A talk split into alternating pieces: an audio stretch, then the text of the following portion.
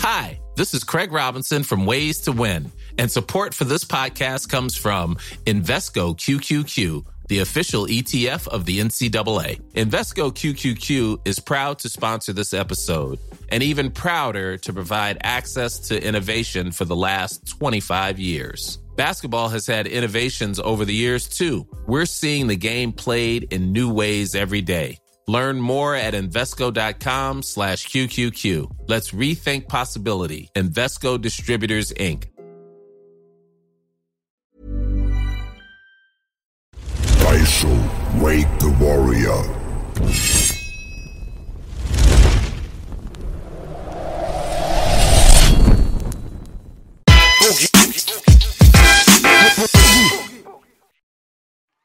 Let's get ready to mumble! Mir ist egal, was der Wettermann sagt. Ich bin mit euch und es ist ein guter Tag. Yes, Baby, an meiner Rechten, Onkel B, gegenüber PA Sports. Aufstehen hat sich gelohnt. Ja, Mann. Yes, yes, yes, yes, yes, yes. Hier ist ja alles. Zeiten sind wir hier zusammengekommen. Digga, Alter, brutal, brutal übersteuert. Extra, weil Pierre gekommen ist, machen wir hier extra nochmal fett die Stimmen. Fett, jetzt. Yes, ist aber besser. Jetzt ist besser, jetzt ist besser, jetzt ist besser. Jawohl, willkommen am Ehrentisch. Digga, Alter. Pierre Sports ist der erste Gast in den heiligen neuen Hallen. Ja, Ja, nice. der erste, Baby.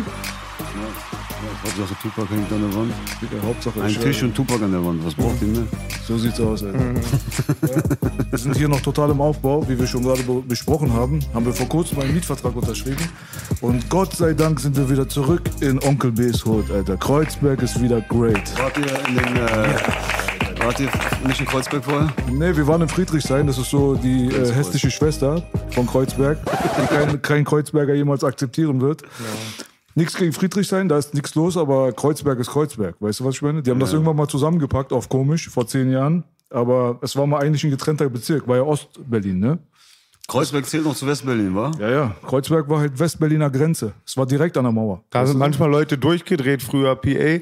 Wir sind Langwitzer, das gehörte zu Steglitz. Haben wir eigentlich nichts zu tun mit Zehlendorf, mit dem Lifestyle. Auf einmal waren wir Zehlendorfer. Manche Langwitzer kamen gar nicht drauf klar. Ich verstehe. Ich war übrigens zehn Jahre Reinickendorfer auf dem Ausweis, Krass. weil ich Bonnys Renn schon gemeldet war. Aber das ist ein anderes Kapitel. PA, geil, dass du da bist. Freut mich, Alter. Freut mich. Ja, Ja, auf jeden Fall ein geiles Format aufgezogen. Deswegen war es für mich auf jeden Fall nur eine Frage der, Ze- Frage der Zeit, bis wir hier äh, zusammenkommen können. Sehr Vielleicht habe ich bis heute noch nicht kennengelernt, aber viel gehört. Viel History auch. Und deswegen dachte ich mir, komm. Klar. mal. Wir haben uns letztens nur kurz gesehen beim Rap Battle, äh, auch in Kreuzberg bei mir. Da um die Ecke. Weißt du noch? Da warst du drin, da hast du Jury gemacht. Ne? Ganz, ganz kurz haben wir uns gesehen. Das war auch das einzige Mal, glaube ich, dass ich dich überhaupt gesehen habe. Ja, aber der Name, den, den, den kriege ich schon, glaube ich, mit, seitdem ich am Start bin. Ne? Also, Ja, lange dabei. Ja. B ist schon lange dabei, ja. Ich stelle ihn auch immer vor, zweimal, vorstellen, entschuldigen. Ja. Aber warst du damals nicht auch bei. warst du damals nicht auch bei diesen Gangsters.com-Geschichten mit am Start gewesen? Das war aber das ist bestimmt schon 10, 11 Jahre her. Ja, die Kreuzberger hatten mit denen auf jeden Fall zu tun, du hast schon recht. Er hat ja auch einen Song gemacht. Äh, mit Manuelsen mit Manuel damals. Mir die damals. Kreuzberger vermittelt. Ja, genau. Channel und so waren da mit am Start. Wir waren auch Zeche Karl äh, beim Auftritt 2008. Oh. Da sind Da haben wir, wir. glaube ich, uns gesehen. Da- haben wir Das war das? ein Auftritt. Da kann ich mich gar, gar nichts mehr erinnern an diesen Tag so richtig. Ich auch nicht. schwöre dir. so, ich weiß nur noch, dass Deso die ganze Zeit äh, Handtücher klauen wollte im Hotel, der alte Gangster. Und ich werde nie vergessen, B, Deso hat ja nicht gekifft. Auf der Rückfahrt hat er von meiner Ex-Frau einen Haschkeks geklaut, aufgegessen, bevor wir ihn warnen konnten. Ganz Kreuzberg war dankbar, weil er die ganze Rückfahrt geschlafen hat. So sieht's aus. Viele Leute kritisieren, dass wir ihn ansprechen, weil sie der Meinung sind, dass man solche Leute nicht mehr benennen sollte, vor allem nicht so auf positiv. Ich muss ganz ehrlich sagen, ich habe kein Dings hier so, ich habe nichts Positives über ihn zu sagen. Ich weiß, wenn er die Sachen gemacht hat da drüben, die er gemacht hat, habe ich mich schon vor Jahren in einem Video sehr, sehr gründlich dazu geäußert, was wir so dazu denken. Vielleicht kommen wir mit PA auch nochmal gleich zu dem Gespräch. Wer wissen will, was die Meinung zu Deso ist, geht einfach auf YouTube und gibt Megafon ein. Megafon IS Kurdistan Belash KW. Dann wirst du sehen, dass wir da langes und gründliches Statement dazu abgegeben haben. Wir sind zusammen hier quasi groß geworden. Ich habe Deso auf fast jedem meiner Alben damals drauf gehabt. Und äh, das, was im Nachhinein dann passiert ist, ist halt eine riesengroße Schande. Es ist, ich denke, man kann auf gesundere, auf gesunde Art und Weise differenzieren mit der Person, die er heute ist und die Person, die er früher mal war. Ja, du als Perser am Ende des Tages ähm, müsstest ja ein größte, das größte Problem damit haben, irgendwie positiv über ihn zu sprechen, wenn man jetzt auf diese politischen Sachen guckt und so. Ne?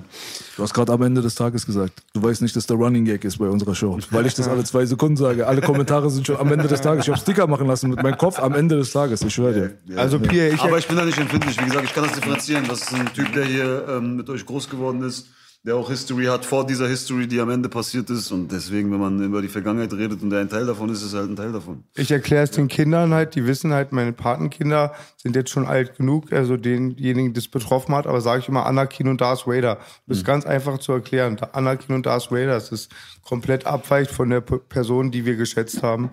Ein sehr trauriges Kapitel, auch Wer ist bestimmt. dieser Anhalt-Kind? 300 Liter Whisky getrunken drauf und musste das erst meistern. Ich war vielleicht auch einen Schritt davor, hatte vielleicht ein besseres Umfeld, aber einfach nur ein Drama. Aber ich finde, das Blödste ist, darüber nicht zu reden. Da gebe ich B vollkommen recht. Das wäre das Dümmste, was man machen kann. Aber lass uns über positive Themen reden. Ja, ich war beim AIDS- so? ich war beim AIDS-Test. Ich war beim AIDS-Test. Positiv. Ja, du Dicker, du bist schon wirklich einer, einer unter einer Million. Ey. Ja, danke. Ich schwöre dir. Hey, PA Sports auf jeden Fall. Du bist seit längerem schon in Berlin. Ja. Habe ich jetzt gar nicht so richtig auf dem Schirm gehabt, muss ganz ich ehrlich habe sagen. daraus auch jetzt gar nicht so ein großes Thema gemacht. Das äh, ist natürlich in meinem Leben eine, ein großer Moment gewesen, als ich diesen Schritt so endgültig gemacht habe. Aber für meine Arbeit in der Öffentlichkeit, für die Person, die ich darstelle und so, ich bin überall, Bruder. Wir sind überall zu Hause in Deutschland. Wir sind seit Jahren auf der Straße. Ob du hier in Berlin bist, ob du im Ruhrgebiet bist, ob du in äh, Süddeutschland, in Hessen oder sonst wo bist. Irgendwann, es ist für dich alles irgendwie dasselbe Feeling. Hast du gute Leute um dich herum?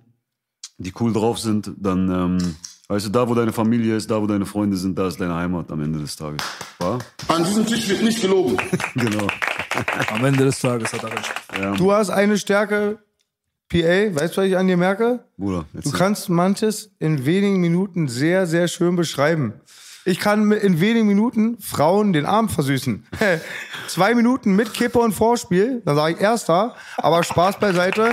Ich glaube, damals mit dem Bruder Daud gibt es ein Interview, es geht, also ein Auszug von einem Interview, sehr viral gegangen. Ich kenne das Wort jetzt auch. Ich glaube, es geht um Gott, Isis auch ein bisschen. Du sagst was ganz Tolles innerhalb von drei Minuten.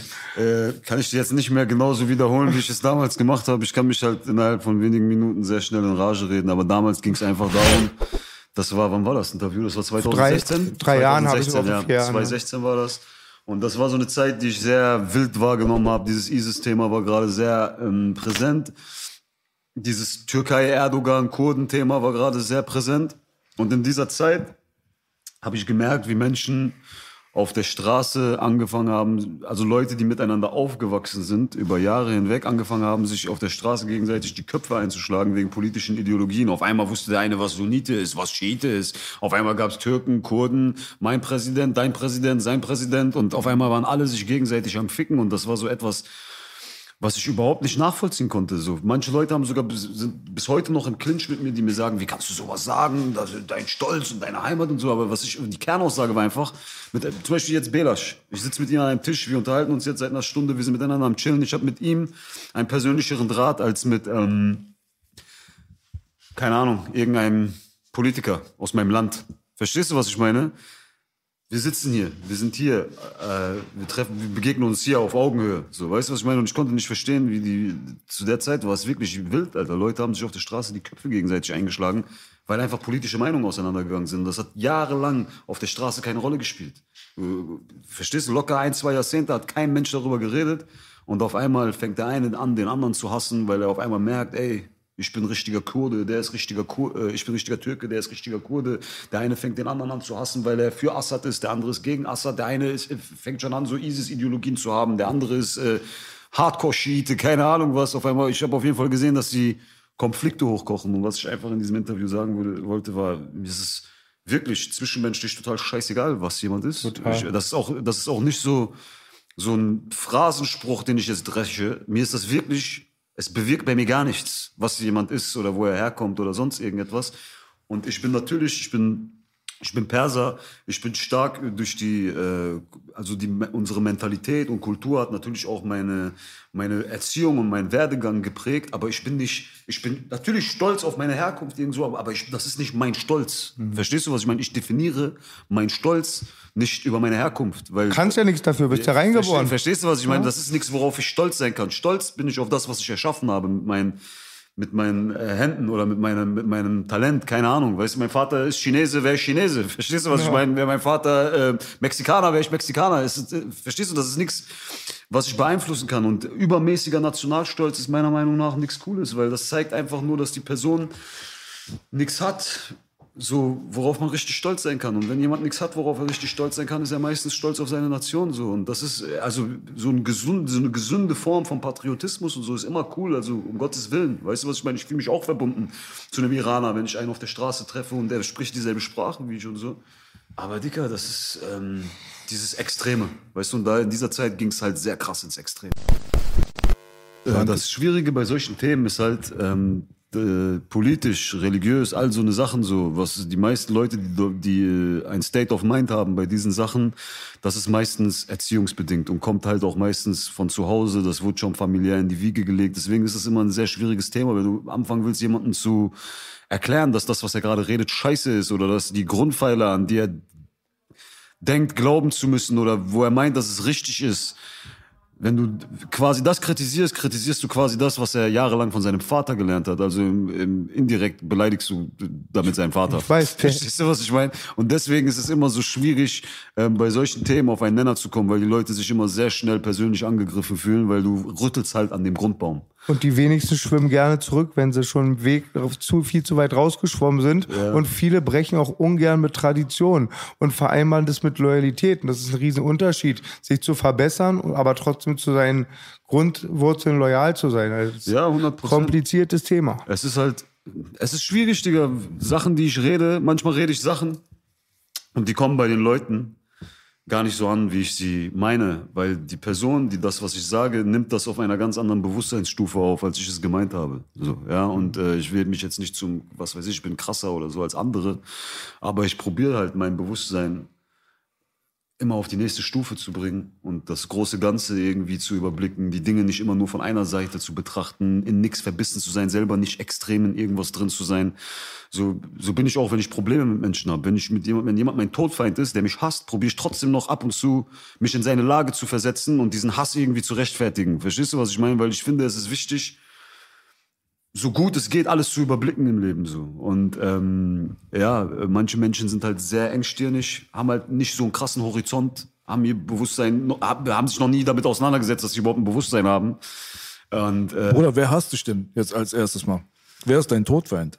Ach um Gottes Willen, ich Hast du davon viele, ja? Ich habe jetzt gerade keine Todfeinde, nein. Was heißt, Bruder? Doch. Ich hab Warum einen. soll ich dich anlügen? Bestimmt habe ich, bestimmt habe ich Tod. Ich habe, ich für mich habe Klingt keine ein bisschen Tod- hart. Nein, ich, Todfeind und so. ich für mich habe keine Todfeinde. Was ich aber ähm, prinzipiell damit meine, ist, wenn ich sogar mit jemandem im Streit bin, wenn das auch so krass ist, dass es ins Persönliche geht, dass es anfängt, in eine Feindschaft auszuarten, ich probiere trotzdem immer noch einmal die Sicht des anderen mitzunehmen. Ich brauche keine Feinde, ich habe auch keine Feinde, aber definitiv gibt es Menschen, die mich als ihren Feind betrachten. Um, Ist auch immer gut, Dafür, dafür bin ich, da bin ich mir ziemlich sicher und es gibt auch Menschen, die das brauchen. Ich habe wirklich oft gesehen, dass es Leute gibt, die brauchen das so. Ein Feind, ein Auf Typen, jeden den Fall. die hassen, den die bekämpfen müssen, das gibt ihnen den Antrieb, um das, was sie erreichen zu wollen, erreichen wollen, überhaupt erreichen, erreichen zu können. So, ich brauche das nicht unbedingt. Ich brauche nicht diesen Antrieb in Form eines Feindes.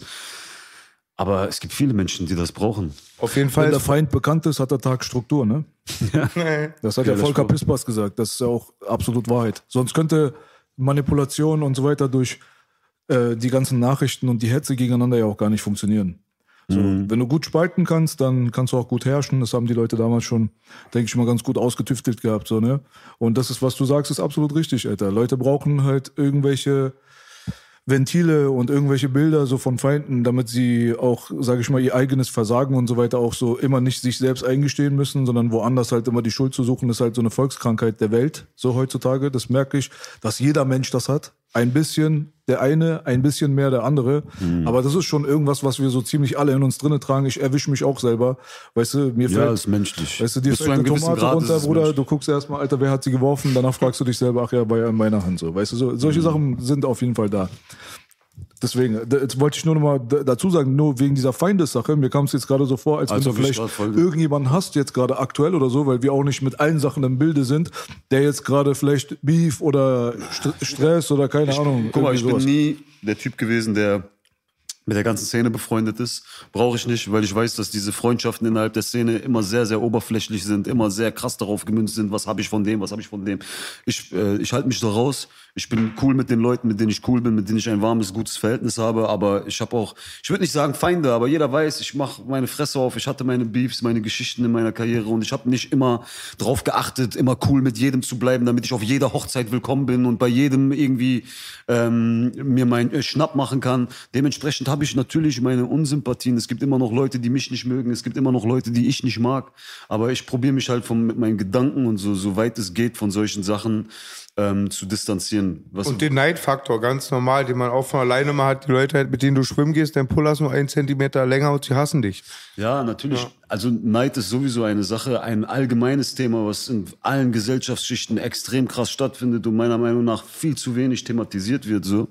Und äh, ja, Digga, es ist aber es ist nicht so, nicht so, wie du es jetzt aufgenommen hast, dass ich jetzt aktuell irgendwelche krassen Feinde und Kriege äh, zu führen habe. Ich meinte es nur wirklich nur auf das Beispiel bezogen, dass ich mich in den letzten Jahren zu einem Menschen entwickelt habe, der wirklich probiert, in Konflikten, ob es in einem Streit ist, ob es in einer politischen Sicht auf eine Sache ist, ob es im Bereich Verschwörungstheorien oder sonst was, ich denke nicht in, so eindimensional. Ich probiere wirklich, behindert es klingt, dreidimensional zu denken und irgendwie alle Seiten zu durchleuchten und von allem mir irgendwie das Beste mitzunehmen.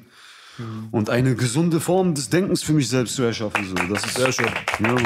Ich Aber will warum guckst, du mich sagen. an, warum guckst du mich an, wenn du Verschwörungstheorie sagst? Ähm, weil ich das Gefühl habe, dass du War bekannt Zufall hast, dass grad, du, oder? Nein, nein, nein. Ich habe ich hab wirklich, ich weiß gar nicht, was du äh, so sagst und was du so denkst und was du PA, für PA, Theori- Theorien PA. hast. Wenn du jetzt sagst, dass ich ihn Aliminati hinter den Rücken nenne, er sticht mich jetzt ab, bitte sag nichts. Ja, ich habe ihn heute angerufen. Ich habe gesagt, wer ist das und so, weil ich dachte, hier ist noch ein vierter Mann anwesend im Gespräch. Naja, aber ich weiß auf jeden Fall, dass du bekannt bist dafür auch. Ähm, nicht mit dem Strom mitzuschwimmen und zu sagen, was du denkst. Ich bin, was, Digga, das Wort Verschwörungstheoretiker Ja. ist auch so ein richtiges Dreckswort, weil Ja. am Ende des Tages, guck mal, was ist ein Verschwörungstheoretiker? Es ist überhaupt nichts Schlimmes, es ist aber heutzutage eine Beleidigung. Ein Verschwörungstheoretiker ist jemand, der die Theorie zu einer Verschwörung hat, was im Grunde genommen nichts Falsches ist. Also jemand, der, der, der mir sagt, es gab noch nie eine Verschwörung, der ist für mich ein Verschwörungstheoretiker. Ja. Verstehst du, was ich meine? Und auch überhaupt Verschwörungstheoretiker zu jemandem zu sagen, ist auch schwierig, weil es sind auch nicht immer nur Theorien. Manchmal sind es auch Fakten, die auf einmal zu Theorien gemacht werden und derjenige wird diskreditiert und zu einem Verschwörer erklärt. Ja. Das Problem ist, ich war ja früher richtig hardcore auf solche Filme. So, ich habe mit 15 Jahren, glaube ich, 2005 die erste Doku, die ich gesehen habe, die in so eine Richtung ging, war damals 9-11 Fahrenheit und dann Loose, Loose Change hieß das Ding. Dann kam alles, Arrivals, Zeitgeist und ich war voll in diesem Ding drin. Ich habe dann dieses Buch damals gelesen von Jan van Helsing, ähm, Geheimgesellschaften im 21. Jahrhundert und solche Sachen.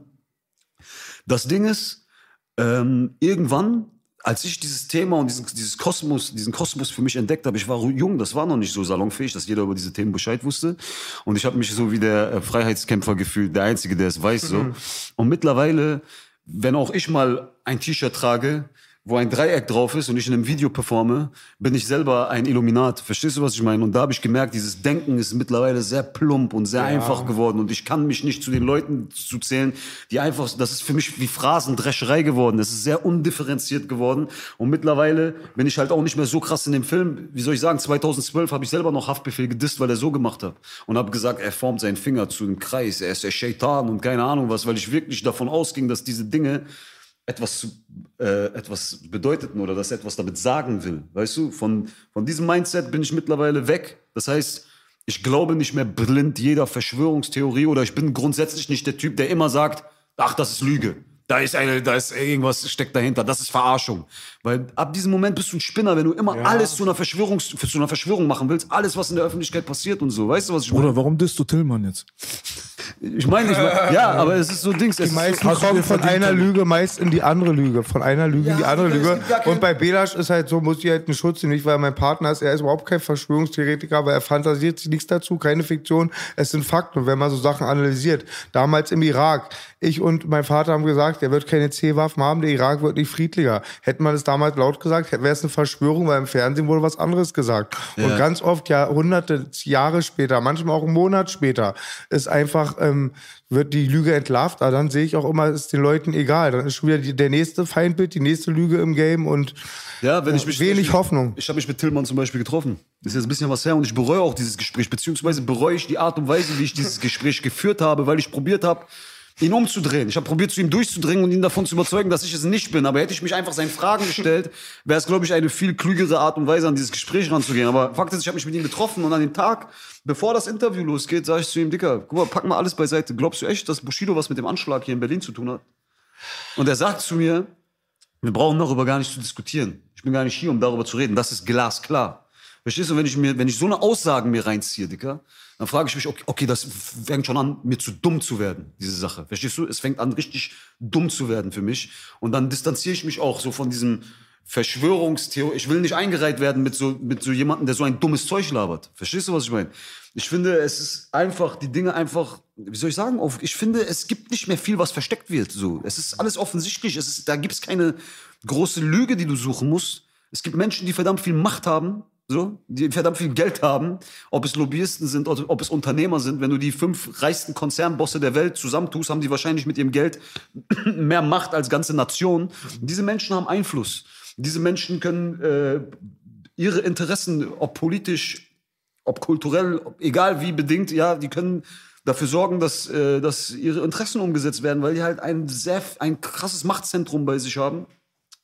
Und diese Menschen sind nicht immer gute Menschen. Es gibt Ausbeuter, es gibt Hurensöhne, es gibt schlechte Menschen, es gibt gute Menschen so. Und äh, so kompliziert ist das gar nicht. Nee. Verstehst du, was ich meine? Aber daran glauben, dass es so einen Tisch gibt, an dem sechs Menschen sitzen, die die ganze Welt regieren und die ähm, alles machen so. Und es gibt auch keinen Gegenpol dazu. Es gibt keinen, der gegen diese Menschen arbeitet. Also wir sind komplett vom Bösen korrumpiert. Das ist mir einfach zu stumpf. Weißt du, was ich meine? Wenn es auch um dieses, äh, zum Beispiel damals 9-11-Thema, ja, mir ist vollkommen klar an dieser Sache, da ist irgendwas faul. Ja, aber ich würde auch nicht mehr einfach nur einfach so plump hier sitzen und sagen, ja, war ein Inside-Job. Weil ich weiß nicht, was es war. Ich kann dir nicht zu 100% sagen, was es war. Wenn ich, ich würde doch lügen, wenn ich sage, ich schwöre dir auf alles, Bruder. Ja, ich schwöre auf meine Mutter. Ich weiß genau, es war so. Ich habe keine Ahnung, wie es war. Verstehst du, was ich meine? Ich habe Theorien, ja. ich habe ich hab Dinge, die ich denke, ich lasse mir natürlich nicht jede Scheiße auftischen. Aber es ist mir auch zu plump, mittlerweile, heutzutage zu sagen, äh, ja, das ist so und so gewesen. Manchmal, wenn ich mit so Hardcore-Verschwörern Verschwörern rede, sage ich, ey, ich glaube, das war einfach Osama Bin Laden. So, weil ich ihn aufregen will in dem Moment. Verstehst du, was ich meine? Ich bin so Dings, ich bin so, ähm, es ist, äh, ich weiß Stichelt's gerne. Ja. Stiche. Stichel's gerne. Ich, ich, Benzin ins Feuer. Ich, ich, ich weiß es nicht, Digga. Ich Digga, Verschwörungstheorie an und für sich, der Begriff müsste jetzt mittlerweile klar sein, dass der CIA geprägt ist. Das haben die damals angefangen zu benutzen, damit sie die ganzen Kennedy-Leute mundtot machen, nachdem sie ihn erschossen haben. Ob das der CIA selber war oder ob die da mit im Spiel waren, ist jetzt egal, aber das Kennedy jetzt, weißt du, abgedankt ist aufgrund von gewissen Sachen, die er gesagt hat und für die er gestanden hat, ist jetzt mhm. mittlerweile, glaube ich, kein Geheimnis mehr. Mhm. Er hat gewarnt vor Geheimgesellschaften, die die Politik unterwandern. Er hat gewarnt vor den Leuten, die das Finanzsystem System übernommen haben, inklusive der Federal Reserve, und hat gesagt, dass ähm, USA seine eigene Währung wieder bekommen soll, also die halt wieder in Silber und Gold gedeckt ist und hat angefangen daran zu arbeiten, genauso wie Abraham Lincoln damals, der hat auch eine Kugel in den Kopf bekommen für die gleiche Nummer. Und dann hast du noch den Fakt halt gehabt, dass Kennedy sich auch noch gegen die Kirche ausgesprochen hat, also vor allem Vatikan und äh, katholische Kirche, und dass die halt in der Politik nichts zu suchen haben und das sollte gesetzlich geregelt sein. Das sind so drei Strikes und dann bist du definitiv raus. Also so, das, das halt danach dann immer wieder Leute gekommen sind und gesagt haben, dass dieser Oswald nicht alleine der Schuldige sein kann für diese Ermordung, dass da ein bisschen mehr dahinter sein kann, außer dass irgendein Spinner aus irgendeinem Stockwerk äh, jetzt Kennedy weggesniped hat, war halt so Taktiken, die haben die benutzt so. Mittlerweile gibt es einen guten Film über vor allem Pedos und so weiter in Hollywood, der heißt Out of Shadows, den haben viele Leute gesehen, der hatte Sau gesehen, hat mittlerweile fast 10 Millionen Klicks, obwohl er nicht findbar ist auf YouTube, also du musst exakt den Titel eingeben, damit er kommt. Und, ähm, würdest bei, du alles, würdest du sagen? Aber warte ganz kurz. Bei dem Film zeigen sie zum Beispiel auch die Dokumente, wie das CIA damals Verschwörungstheorie diesen Begriff benutzt hat, um alle als Idioten abzustempeln, die anders denken. Trotzdem hast du natürlich absolut recht. Wir haben alle miteinander nichts zu tun. Das hatten wir letztes Mal auch im Podcast, aber habe ich auch letztens im Livestream gehabt, wo ich auch Kianuschs Video oder von Tillmann und Sido, da habe ich das so geguckt und reacted drauf. Und ähm, ein Punkt war halt einfach nur, fasst uns nicht alle zusammen, packt uns nicht in einen Topf. Das ist weder ein Diss gegen dich, weder gegen Kianusch noch irgendjemand. Wenn ich sage, dass wir miteinander, was den Mindstate angeht, eigentlich nichts zu tun haben, weil wir alle als Individuen gewertet werden müssen. Das heißt, wenn irgendjemand jetzt da draußen irgendwas sagt, ja, zum Beispiel frauenverachtend, Feminismus, Flair und so weiter, dann ist es nicht die Hip-Hop-Szene, dann ist es Flair. Er hat was gesagt, er muss als Individuum dafür gerade stehen oder auch nicht. So. Und wenn ich jetzt sage zum Beispiel, dass im World Trade Center eine Alien-Affenbombe reingeflogen ist anstatt ein Flugzeug, ist mein Statement. Da kann man jetzt PA nicht sagen, du gehörst doch auch zu dieser Schublade. Dieses Verschwörungstheoretiker-Ding, dieses Zusammenfassen macht gar keinen Sinn mehr. Null. Und das hast du auch genauso wie ich halt, denke ich mal, so damit auch ein bisschen äh, gerade sagen wollen, wenn ich es richtig verstanden Ja, habe. 100%. So, man kann nicht alle einfach zusammenfassen. Diese Pauschalisierung ist einfach dämlich. Ja, ja. Das fand ich auch am 11. September, weil wir das Thema nochmal hatten. Das Lustigste fand ich eigentlich, der nur wusste, dass dieses Land zu der Zeit, glaube ich, 220 Angriffskriege geführt hatte, dass alle die islamische Welt in einen Topf gepackt haben. Das war, das habt ihr vielleicht nicht so mitbekommen, weil ihr das deutsche Denken nicht so genau kennt. Aber viele waren dann so naiv und dachten, das ist alle eine Brühe. Ja, 100 also Prozent. voll das, das war auf jeden Fall, ein, was diese Sache angeht, ein extremer Schlüsselmoment. Aber ja, das, ähm, es ist halt meiner Meinung nach viel Verdummung im Umlauf. So, ob in die eine Richtung, ob in die andere Richtung. Ich bin der Letzte, der alles frisst, was man ihm einfach serviert und alles einfach glaubt. Aber ich finde es halt auch ein bisschen hirnrissig, wenn du anfängst, alles, was passiert, in Frage zu stellen und hinter allem, was passiert, irgendeine Lüge aufdecken zu wollen. So, weil dann ist das, was du redest, nicht mehr fundiert, dann nimmt dich keiner mehr ernst und du kommst dann wie so ein Tillmann rüber. Er hat ja zum Teil Ansätze, die, die gut sind, die gar nicht mal so schlecht sind. Weißt du, was ich meine? Aber alles drumherum ist totaler Bullshit. Ja, finde ich so. auch. So, und dadurch kommen seine Ansätze, die zum Stück, so ein Stück weit sogar positiv sind, einfach auch wie Bullshit rüber. Verstehst du, was ich meine? Und keiner nimmt ihn überhaupt für eine, äh, für eine ernsthafte äh, Quelle, die man werten kann. So. Weil Er, denke, er stolpert sich aber auch so durch die Gespräche, muss man auch nochmal dazu sagen. Also das Gespräch mit dir musste ich anfangen, irgendwann zu skippen, weil ich dachte, ey Tillmann, machst du auch mal deinen Mund auf. Jetzt mal ganz ehrlich, wir haben jetzt alle darauf gewartet, dass du dich jetzt da hinsetzt und den Oberexperten rausballerst, aber kommt bei ihm nicht. Das ist auch genauso wie beim äh, Stream letztens mit Sido, genauso wie bei Kianusch. Äh, ich habe meine Notizen nicht bei und so.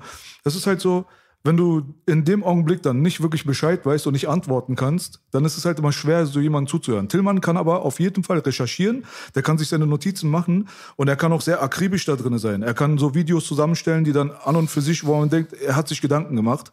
Aber er ist nicht der, derjenige, dem man gerne zuhört, wenn er redet, live, weißt du so? Und dazu kommt noch, dass, wie du gerade auch gesagt hast, es gab immer das Problem auch, dass Leute, die wirklich valide Punkte gehabt haben, in einen Topf geworfen wurden mit den Leuten, die halt viel, viel nochmal dazu gedichtet haben oder irgendwelche Halbwahrheiten vielleicht, aber auch Spekulatius mit reingemischt haben. Und dadurch haben sie halt wirklich die Sachen, die wichtig waren, verfälscht. Und das war halt immer so ein bisschen, das war auf jeden Fall schade. Das war auch damals beim 11. September, war das sehr, sehr schade auf jeden Fall, dass man versucht hat, halt mit dem Verschwörungstheoretiker-Begriff, die Leute, die wirklich wissenschaftlich an die Sache rangegangen sind, die Dokus, die du vorhin genannt hast, halte ich für relativ wissenschaftlich. Da sind sehr, sehr gute Fakten mit bei. Muss nicht alles richtig sein, was sie sagen, aber für damals top. Aber dann wurden die in einen Topf geworfen mit irgendwelchen Leuten, die auf Aliens warten. Weißt du so? Und dann hieß es Verschwörungstheoretiker. Weißt du, was ich Ja, meine? Das Verschwörungstheoretiker, Aluhutträger, keine Ahnung, was für ein Scheiß. ist. Ich finde, zu es gehört einfach nur ein bisschen gesunder Menschenverstand dazu, um zu erkennen, so ein Stück weit, was auf der Welt los ist und ein bisschen äh, weniger Arro Ignoranz und Arroganz. So, Genau, PA. Und, ich habe letztens im Interview auch gesagt, was voll wichtig ist. Da zitiere ich den Bruder Sido, aber wegen einem anderen Thema. Er sagte, man kann es immer nur in seinen eigenen Kreis gut machen. Und ich, mir hat es gut getan, dass ich auch durch Leute wie B mich mit Sachen beschäftigt habe. Das hat mir oft Wissen das macht. Ich drehe nicht mehr durch, weil ich weiß, dass die Ursachen davon. Und ich finde, bei so Verschwörungssachen kann man auch schon mal, der beste Vorgang ist, den eigenen Kreis. Einfach gar nicht da gucken, sondern einfach gucken, ich war jetzt 20 Mo- Jahre im Musikgeschäft, da weiß ich Sachen, ich verstehst du so ein bisschen da auch, dann versteht man das auch mehr. Ich verstehe voll, was du sagst. Ich fühle mich in dieser Sache mittlerweile, in vielen Sachen, äh, mittlerweile wie so ein Dolmetscher für alle. Ich habe, ich. Du, ja, äh, ich mein's ernst. Du kannst mich jetzt, wenn ich jetzt mit so einem Tillmann rede, bin ich der Anti-Verschwörungstheoretiker.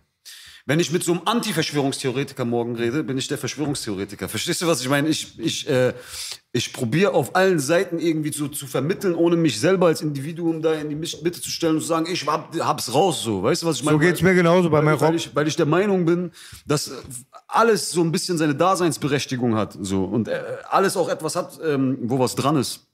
Aber man muss halt einfach differenzieren können. Und wenn man sich damit auseinandersetzt und sich mit solchen Sachen beschäftigt und auch da reingehen will, so, ey Digga, guck dir nicht nur vier Videos auf YouTube an, dann nimm auch ein paar Bücher in die Hand, lese ein bisschen, dann rede äh, ähm, richtig. So, äh, Belasch, als er gerade angefangen hat, allein über das Thema zu reden, ich habe sofort gemerkt, dass es nicht nur irgendein ähm, zusammengewürfelter Scheiß, den er von fünf Videos bei YouTube sich äh, geholt hat. Er hat sich viel mit dem Thema beschäftigt, er hat sich Wissen angeeignet. Und mit das klarem Kopf bei B, das sage ich immer, das ist ein riesig, ein ganz großes, auch sehr relevant. B hat immer einen Danke für klaren die Kopf. Blumen, warte, ich muss aber erst mal. B hat immer einen klaren Kopf, du wirst lachen. Von meiner Ex-Frau, ähm, der verstorbene ähm, Vater, ein sehr guter Mann, er hat sich viel damit beschäftigt auch und war nie Nonsens. Er hatte immer nur gesagt, ähm, beschäftigt euch damit mit klarem Kopf. Das Gift auf Drogen, vielleicht mal ins Bliffen, aber du weißt, was ich meine. Genau. Ich kenne es auch, viele sind dann verwirrt und wollen dann noch was Verwirrterem folgen. Also man muss straight sein, ganz 100%. klar. Weil Aber eine Sache ganz wichtig. Eine Sache ist ganz wichtig. Wenn man sich Dokumentationen reinzieht, viel, viel wichtiger, als wenn man sich Bücher reinzieht und so weiter, sind die manchmal von Leuten A gemacht, die genau das repräsentieren, wo du denkst, dass die Dokumentation gegen schießt. Also es gibt bezahlte Opposition. Das gibt's immer auf der Welt. So, ein gutes Beispiel dafür, warum so, weil du die labilen Menschen angesprochen hast, war ich Gott sei Dank nie. Also da oben funktioniert alles, gar kein Problem. Und ich lasse mich auch echt nicht schnell aus der Bahn werfen. Aber ich weiß auf jeden Fall, dass es auch eine krasse Wirkung auf mich gehabt hat, als ich damals in dieses kalte Wasser gesprungen bin und erstmal, oh, ich bin jetzt aus der Matrix raus. Ups, wie sieht denn das jetzt hier aus? So, und das kann auf jeden Fall, vor allem wenn man die falschen Sachen konsumiert, kann es durch Musik, die da drunter ist, durch angstmacherische Inhalte und so weiter, kann es Depressionen nicht nur auslösen, sondern auch Angstzustände bei Leuten, die labil sind in der Birne. Und das habe ich sehr, sehr oft bemerkt auf jeden Fall, dass Leute sich dann mit Dokumentationen auseinandergesetzt haben, die extra so gemacht wurden, dass sie deine Emotionen triggern. So, du wirst dann so negativ selbst. Auf einmal geht deine Atmung runter und du denkst dir, ach du Scheiße, ich lande bald im Camp, bin tot, Armageddon steht vor der Tür. So, diese ganzen Sachen waren echt ernsthafte Probleme und da bin ich, mittlerweile bin ich der Meinung, dass diese Dokumentationen teilweise mit Absicht auch so gemacht wurden, damit das das bei den Leuten auslöst. Und diese Ängstlichkeit hat, wie er schon gerade gesagt hat, bei manchen Leuten zu Psychosen geführt, Alter, Digga. Ja. Weil sie sich mit solchen Sachen auseinandergesetzt haben. Es ist einfach auch nicht jedem immer zu raten, so tief in den Sumpf zu gehen. Ich krieg Nachrichten von Leuten, wo ich merke, sein Mind ist fucked, so, weißt du, weil er guckt jeden Tag Kinderschänder-Dokumentationen und über Missbrauch und Vergewaltigung und hast du nicht gesehen und tralala. Wenn du dich da täglich mit fütterst mit solchen Sachen, ist das für dich ungesund. Und das bringt dann auch wirklich was Kontraproduktives, wie du gesagt hast, weil der Geist ist doch wie dein Körper. Wenn du deinen Körper fütterst, sage ich mal, mit Pommes und Burgern und keine Ahnung was, wirst du irgendwann fetthässlich und deine Organe gehen auseinander. Das ist so. Aber wenn du gesund frisst, dann siehst du gut aus. Dann machst du noch Sport noch besser. Sehr gut gesagt. Dein Mind ist genauso. Dein Mind fütterst du, wenn du die ganze Zeit Special Victim Units dir reinziehst, weil es deine Lieblingsserie ist.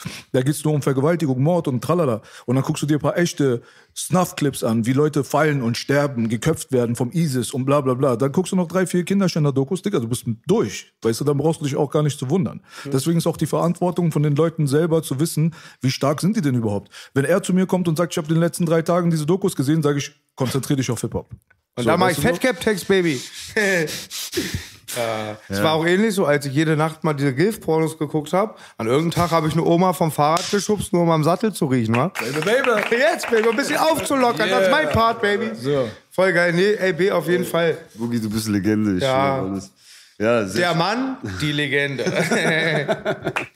sehr, ähm, sehr schön auf jeden Fall gesagt. Hast du, ich habe letztens dieses Out of Shadows gesehen. Was ist das bitte? So eine Dokumentation, guck die nicht. Guck die nicht. Du gehst mit einer Pumpgun dann nach äh, Washington DC. Oder War ich schon. Ja, das kennst du sogar, das ist dieser Hollywood-Doku. Da wurde halt Digga, die... Digga, da habe ich zum Beispiel, ich habe von dieser Pizzagate-Geschichte schon ein paar Mal gehört und da habe ich das einmal richtig thematisiert gesehen.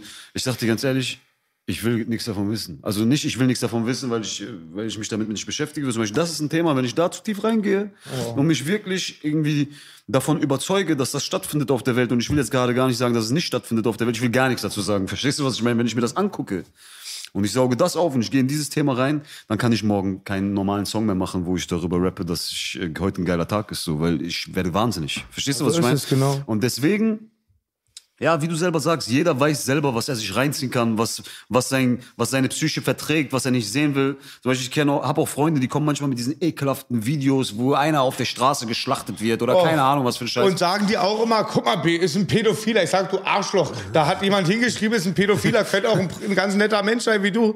Oh Mann, ich hasse das. Ich bin sauer auf ich meine guck, ich, Kumpel. guck, ich guck mir diese Sachen bin nicht sauer an. auf ich guck mir die die. Sachen nicht, ich sag, geh weg damit. Ich will das gar nicht sehen. Ich will gar nicht eine Gehirnzelle von mir verschwenden, mir so eine Scheiße anzugucken. Verstehst du, was ich meine? Dann habe ich aber einen Freund, der zum Beispiel sagt, Ja. Bruder, du musst das gucken, weil er, er, ist, er guckt das mit Überzeugung. Er sagt, das passiert auf der Welt. Ich zieh mir das rein. Ich will wissen, was, was passiert. Mhm. Ja? Ich sag, ich will nicht. Verstehst du, was ich meine? Wie? Hier, manchmal hast du auch Arschkarte, hast du einen Freund, der weiß, du guckst sowas nicht gerne. Dann verschlüsselt er das dann. Auch guck mal, ist das in deinem Bezirk passiert?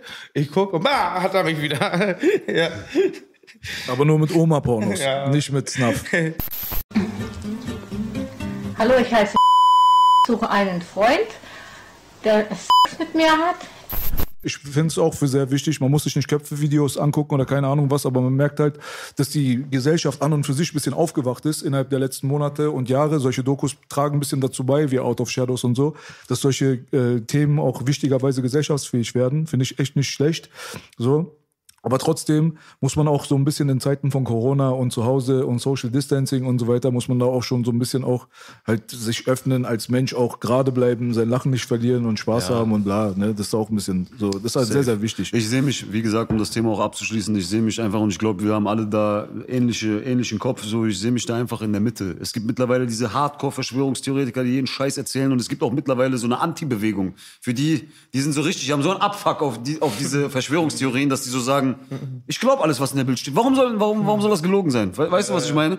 Und ich bin keins von beidem. So, ich bin genau in der Mitte und habe, glaube ich, einen gesunden Menschenverstand einschätzen zu können, was Fakt ist. Bild ist so ein Fakt, ja. Die hat sich, seit ich klein, klein bin, die hat schon immer viel äh, kaputt gemacht. Und das ist so ein Fakt. Früher, das ist keine Weltverschwörung, wenn du sagst, in der Bild steht Scheiße. Ja? Ja. Also, was ist Verschwörung halt? Das ist ein Propagandablatt. Deren, deren Konzept ist Propaganda. Ich glaube, jedes Land hat ein so ein Magazin, wo es auf die Art und Weise abgeht wie bei der Bild. Und äh, Nur wir haben fünf. Ich war einmal zur Zeit, wo ich meinen Verstand verloren hatte, hatte ich eine Bildreporterin mal ein bisschen Zeit lang Kontakt. Kannst du nicht hier ein bisschen Kokain ziehen und so? Ich mache eine geile Story und so. Sind die richtigen Teufel. Damals Beihilfe zur Vergewaltigung habe ich schon tausendmal erzählt. Aber auch so kleine Sachen. Jetzt haben wir eine Hall of Fame bei uns, da wo wir mit dem Bruder Savage waren. Das ist toll für die Jugendlichen, weil bei Graffiti auch ganz wenige kriminell. Die meisten wollen sich künstlerisch entfalten. Wie kann man Kriminellen dieses Fundament bieten? Allein jetzt vor, äh, wie das mit Bushido und so halt, wie sie ihn in Szene setzt, das Bild ist was ganz Gefährliches und meine Mama sagte schon, die eigentlich für sowas wie uns nichts übrig hat, ähm, sagte schon, äh, wenn du die Bild waagerecht tust, kommt das Blut raus, weil das ist halt auch sehr böse. Früher dachte ich, die schreiben nur Sachen, Sehr aber die machen ja böse Sachen damit, Freunde, weißt ist du? Ein sehr, ist ein sehr krasser Satz gewesen, aber ist auch ein sehr mächtiges Medium einfach. ne? Wenn du so ein, wenn du so ein Magazin in deiner Hand hast oder steuern kannst, dann kannst du jeden ficken. wir sind im Intro von der neuen Bild-Podcast, wo ich sage, ich hasse die Bild. Haben sie gleich als Intro genommen. Yes, baby. Ja, ich weiß nicht. Also wenn so Leute wie äh, die Bild, wenn die uns jetzt nehmen, weißt du, und erzählen wollen, die wären gefährlich oder was mit unserer Meinung. Wir sind doch ja der so, Mainstream. Ist ja so, als wenn der Pädophile jetzt äh, uns jetzt sagen will, wir wären pädophil. Also es macht einfach insgesamt einfach gar keinen Sinn, Weißt du, was das Ding ist bei diesen, äh, okay, wir wollen echt langsam weg davon, aber das ist wirklich, das ist so, das finde ich sehr interessant, diese, diese, diesen Blick auf die Dinge. Diese Magazine auch, jetzt geh mal weg vom Bild und so, auch Weiß und so, und Noisy und so, die schreiben ja immer, immer wenn es um irgendwie Verschwörungskram geht, sind die am Start. Das ist gefährlich. Die haben zum Beispiel den Leon Lovelock komplett in der Öffentlichkeit äh, probiert, auf jeden Fall zu diskreditieren, ja. Und äh, was ich mich immer frage ist, warum ist so, warum sind Leute irgendwie mit, äh, weiß nicht, 60, 70.000 Followern auf Instagram, die ein bisschen rumphilosophieren und ein paar Sachen erzählen, warum sind diese Leute so gefährlich? Weißt du? Warum ist beispielsweise, und ich sage das selber als Rapper, warum ist Gangster-Rap nicht gefährlich? Verstehst du, was ich meine? Also, dieses Verschwörungsthema, das, ey, das ist gefährlich, das müssen wir sofort unterbinden, das darf irgendwie keine Relevanz bekommen. Als ob da draußen eine Million von Jugendlichen rumlaufen würden, die jetzt voll auf den Verschwörerfilm sind. Land die Jugendlichen da draußen interessieren sich nur noch für Sex, Gucci, Louis und, Und wollen ballern. Und, äh, und wollen ballern. Also wenn man wirklich eine Gefahr sieht, die wirklich bei der Jugend greift, dann ist das eher das, was wir fabrizieren mit unserer Ja. Mucke und mit dem, was wir machen. Aber Leon Lovelock beispielsweise hat jetzt 100.000 Follower bei äh, Instagram, 120.000 Follower, macht zwei, drei Interviews, wieder über solche Themen redet und wird auf einmal von den Jews angegriffen, von Weiß angegriffen, von dem angegriffen. Und in dem Moment, wo du dann die ganze Zeit sagst, das ist gefährlich, das ist gefährlich, das ist gefährlich, kriegt doch eine Person, die so etwas sagt, das Gefühl, ey, warum bin ich jetzt so gefährlich? Und fühlt sich doch noch mehr bestärkt und bestätigt in seinem Art zu denken, weil er merkt, ey, ich fange gerade an, so mit solchen Sachen aufzufallen und auf einmal werde ich von allen Seiten gefickt, also ist da was dran. Ja, und äh, das, ist das, äh, das ist das Problem. Ich verstehe nicht, was so gefährlich daran ist. Was ist so gefährlich daran? Ich finde, ich finde, Also du hast Lovelock sein Bashing schon mal nicht mitgemacht. Nein, nein, um Gottes Willen. Weil Warum? waren ja auch viele Leute mit blauen Haken dabei. Nein, ich, ich, ich mag ihn ja, ich bin ja cool mit ihm. Er ist jetzt nicht mein bester Freund, dass ich jeden Tag mit ihm chille, aber ich habe mit ihm ein paar Interviews gemacht und auch jetzt nur, weil er in den letzten Monaten eine bisschen schwierigere Zeit hat und da so eine Form von Bashing passiert ist. Ich bin keiner, der sich so etwas direkt anschließt und mitmacht. Wäre ich ja auch ein charakterloser Bastard, wenn ich sowas machen würde. Aber ähm, ich verstehe es halt auch nicht wirklich. Ich verstehe nicht, warum er so eine Gefahr jetzt darstellt. Als ob er die, die Reichweiten der Reichweiten hat und die ganze Jugend jetzt manipuliert. Natürlich, er hat auch bestimmt jüngere Zuschauer. Ja, ich finde, ich glaube, seine Zuschauer sind gar nicht mal so jung. Ich kann mir nicht vorstellen, dass sich ein elfjähriger Leon Lovelock reinzieht. Ja, aber ein elfjähriger zieht sich beispielsweise ich will gar keinen anderen Rapper nennen. Zieht sich meine Mucke rein. Meine Mucke ist nicht so schlimm wie die äh, inhaltstechnisch wie Musik anderer Leute. Aber mein, äh, ein Elfjähriger zieht sich eher Mucke rein, wo es um Kokain geht. Das, wenn wir von Gefahr reden, für mich ist beides nicht gefährlich. Ich denke, mit beides kann umgegangen werden. Aber wenn irgendetwas unbedingt als gefährlich in der Öffentlichkeit dargestellt werden muss, ja, dann ist doch eher das, was auf die Jugend einen direkten Zugriff hat und direkten Einfluss gerade in der heutigen Zeit hat, eher gefährlich. Absolut. Zum Beispiel das, was die Bild die ganze Zeit schreibt. Das ist gefährlich. Die sind gefährlich. Das muss man einfach mal auf den Punkt bekommen. Die sind Teil der Propaganda. Die sind Teil der Propaganda, die dazu beigetragen hat, dass unter anderem 1,4 Millionen Leute im Irak ermordet wurden. Wo waren die denn alle? Warum haben die da ihr Maul nicht aufgemacht? Und wo war die Rebellion, wie die sie bei Leon Lovelock jetzt gerade geäußert haben? Der einzige Grund, warum alle auf Leon Lovelock so abgegangen sind, ist, weil die mit dem blauen Haken einfach die ganze Zeit Abfuck auf ihn geschoben haben, weil sie ihn unsympathisch fanden und weil sie der Meinung waren, dass er ein scheiß Interview geführt hat, also ein scheiß Interviewer ist. Und das aber der ganzen Szene die ganze Zeit schleimt und die mögen ihn nicht. Es gibt eine so Antipathie gegen Leon Lovelock, die ist älter als der Coronavirus, das ist die Wahrheit. Und keiner von denen hat jemals aber das Empfinden gehabt, das in der Öffentlichkeit zu äußern, weil man dann öffentlich als ein Hater gilt. Es gibt ja noch keine Tür dafür, um da jetzt richtig Rambazamba machen zu können. Mhm, jetzt kommt es hier mit diesem ganzen Coronavirus. Die, die alle im Gebüsch schon gewartet haben, jumpen jetzt raus. Verstehst du, was ich meine? Ja. Und das ist Bullying-Mentalität. Das ist so, wenn sich etwa zehn Leute versammeln und auf einen Schwachen gehen. Ja. Deswegen, 100%. weißt du so? 100%. Deswegen macht es gar keinen Sinn. Es hat nichts mit Leon Lovelock zu tun. Wenn die alle ehrlich sind mit sich selber, hat keiner von denen jemals geglaubt, dass die erste tote Leon Lovelock-Oma in Dahlem irgendwo produziert wird. Das ist absoluter Schwachsinn. Wie du schon gesagt hast, der hat doch gar nicht die Reichweite dafür. Tun wir mal nicht so, als wenn er Donald Trump wäre. Yeah. So, aber ich finde zum Beispiel sowas wie Gangster-Rap und so weiter, kann auf jeden Fall Öl im Feuer sein, aber das haben wir auch im Podcast öfters gehabt, ist eher so. Wir brauchen gar nicht Ich bin Musiker, ich verstehe es. Ich will gar nichts davon kann als gefährlich dargestellt werden. Aber wenn wir von Gefahr reden, wenn wir sehen, was wirklich Einfluss auf die Jugend hat, die Dann ist das die Bild, Bruder. Äh, Jugendlichen. Ah, Scheiß auf Gangster-Rap. Das ist die Bild. Das ist TV. Das ist so, wenn die dir sagen, zum Beispiel, Saddam Hussein hat, hat äh, Massenvernichtungswaffen, wir müssen jetzt in diesen Staat einreiten und müssen 1,4 Millionen Leute umbringen. Und das, was das die ist, Bild macht, geht schon bedeutet Warte länger Bruder, als Schrei nicht, schrei nicht, Bruder. Es ist die Wahrheit, dass die Bild das mitgemacht hat über die ganze Zeit. Die waren so eins der Hauptpropagandaorgane in Deutschland. Axel Springer äh, Verlag, genauso wie Bertelsmann und so weiter, haben permanent diese Propaganda mitgemacht, die jetzt mittlerweile nachweislich eine Lüge war. Cheney, Paul, alle Leute, die daran beteiligt waren in Amerika, haben alle zugegeben, Saddam Hussein hatte nie Massenvernichtungswaffen. Wir sind total ohne Grund in dieses Land eingeritten, haben deren Kulturerbe geplündert in Form de, von Museen und alles, was dort war, aus dem alten Babylon, Assyrien und so weiter, haben wir geplündert, haben wir kaputt gemacht, denen das Erdöl und das Erdgas aus den Lungen rausgezogen, aus den Adern ihr Blut rausgezogen, haben 1,4 Millionen Tote auf diesem Schlachtfeld hinterlassen und jetzt sagen wir, ups, wir haben gelogen, keinen hat's interessiert. Wo waren denn die ganzen Leute, die mit ihrem Großmaul, die Leon Lovelock bashen? Deswegen, wenn wir von Gefahr reden, reden wir doch über die Sachen, die tatsächliche Tote produzieren, nicht genau. eventuell irgendeine Oma irgendwo. Wegen Leon Lovelock. Entschuldigung für mein Reinschreien, nur ich fand, fand das so toll, was du sagst. Nein, du hast genau recht. Hast du vollkommen recht. Und ich wollte noch ganz kurz, wenn, wenn ich eine, nur abschließend, Bild, jetzt brauchst du nicht alles äh, aufzuzählen, was die Bild produziert hat, aber ein äh, Amokläufer, der in Hanau in ein Shisha-Café reingeht und äh, elf Ausländer oder neun Ausländer umbringt, ist auch von der Bild produziert, von diesen Propaganda, äh, Anti-Flüchtling, äh, äh, AfD-Propaganda. Aber die gehen ja auch in alle Richtungen rein. Die machen diese Anti-Flüchtlingspropaganda mit, dann bashen die aber auch die AfD mit, dann machen die den mit. Die machen eigentlich alles mit, was gerade irgendwie ähm, Schlagzeile produziert. Deswegen sage ich einfach, Boulevardblatt Propaganda ist, ist einfach so. Du bist auf jeden Fall irgendwie nicht connected, aber du kennst Attila. Attila war vorhin hier, auf jeden Fall Happy Birthday to you. Hat er Geburtstag? Er hatte heute Geburtstag. Keiner hat es dir gesagt, guck mal, was für Arschlöcher wir sind. Ne? Birthday, lieber Attila. Happy Birthday to you. An, mein, an, an meinen Geburtstag geht B immer ins Zoo und bewirft den Storch mit Steinen. Richtig. Ja. Und mein Geburtstag wird nicht gelogen. An diesem Tisch wird nicht gelogen. Aber der jetzt wirklich mal. Ich habe ja vorhin gesehen, ihr kanntet euch so, flüchtig bestimmt jetzt so. Ähm, wie ist denn deine Ernährungsweise? Scheiße. An diesem Tisch wird nicht gelogen. Ich, äh, ja, wie gesagt, ich, ich brauche nicht zu lügen. Ich setze mich zurzeit viel mit dem Thema äh, Veganismus und so auseinander. Und Bruder, komm nur ein bisschen näher, ich will das hier nicht hören. Fernab, fernab von jeder, ich bin ein sehr empathischer Mensch. Für viele wäre ich wahrscheinlich jetzt ein Heuchler, wenn ich sage, ich kann ein Rind essen, aber ich könnte es niemals töten. So. Und ich denke aber, dass es auch gleichzeitig viele Menschen gibt, die so empfinden.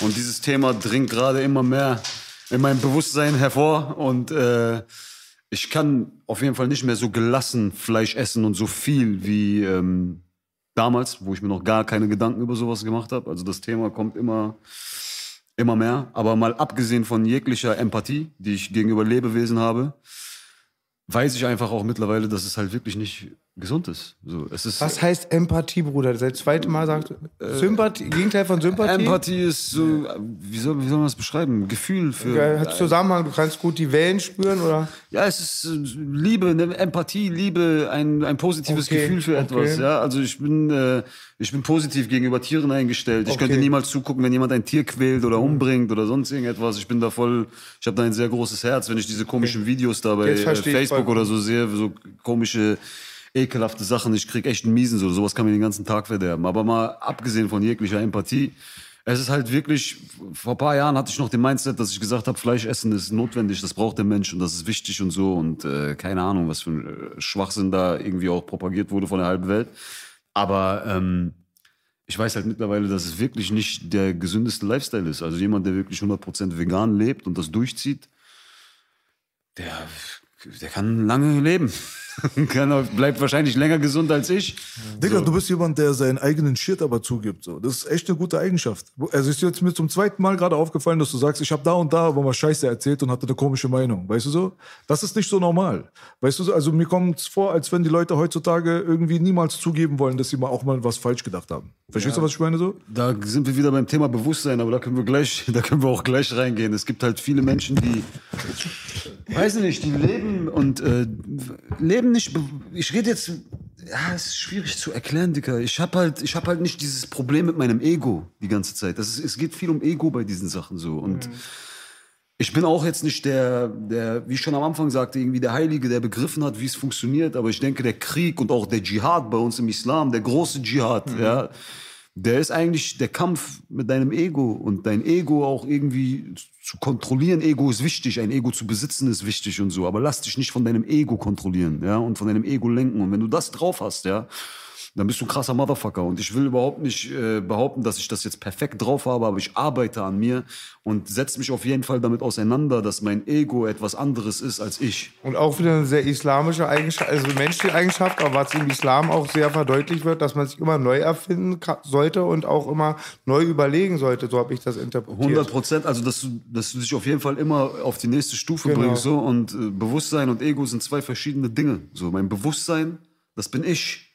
Und davon kommt vieles manchmal gar nicht raus. Weil bei manchen kriegst du gar nichts von deren Bewusstsein mit, weil die zu 100 Prozent nur noch Ego sind. So.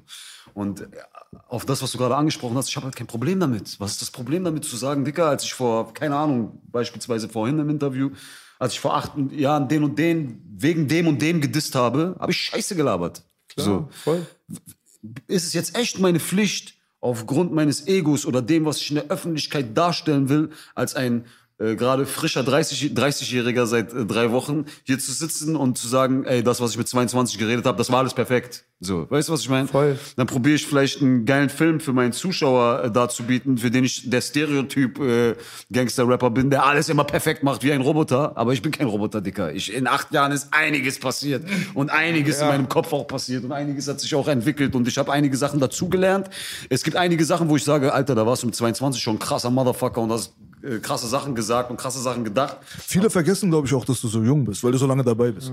Äh, jung, Dicker, also Du gehst Ü30? ne, ich bin jetzt 30 geworden. Ich, ich gehe auch immer auf Ü30-Partys, da ist mir auf Penis bezogen. Ich, ich bin jetzt äh, gerade 30 geworden und ich bin so Dings, ich hab, das fühlt sich für mich immer noch komisch an. Ich fühle mich immer noch wie mit 16, 17 so, Digga. Ich Ab bin 30 so, ich, bin macht- ein, ich bin einer von den Jungs, der nie erwa richtig erwachsen werden wollte. So ein bisschen Peter Pan-Syndrom.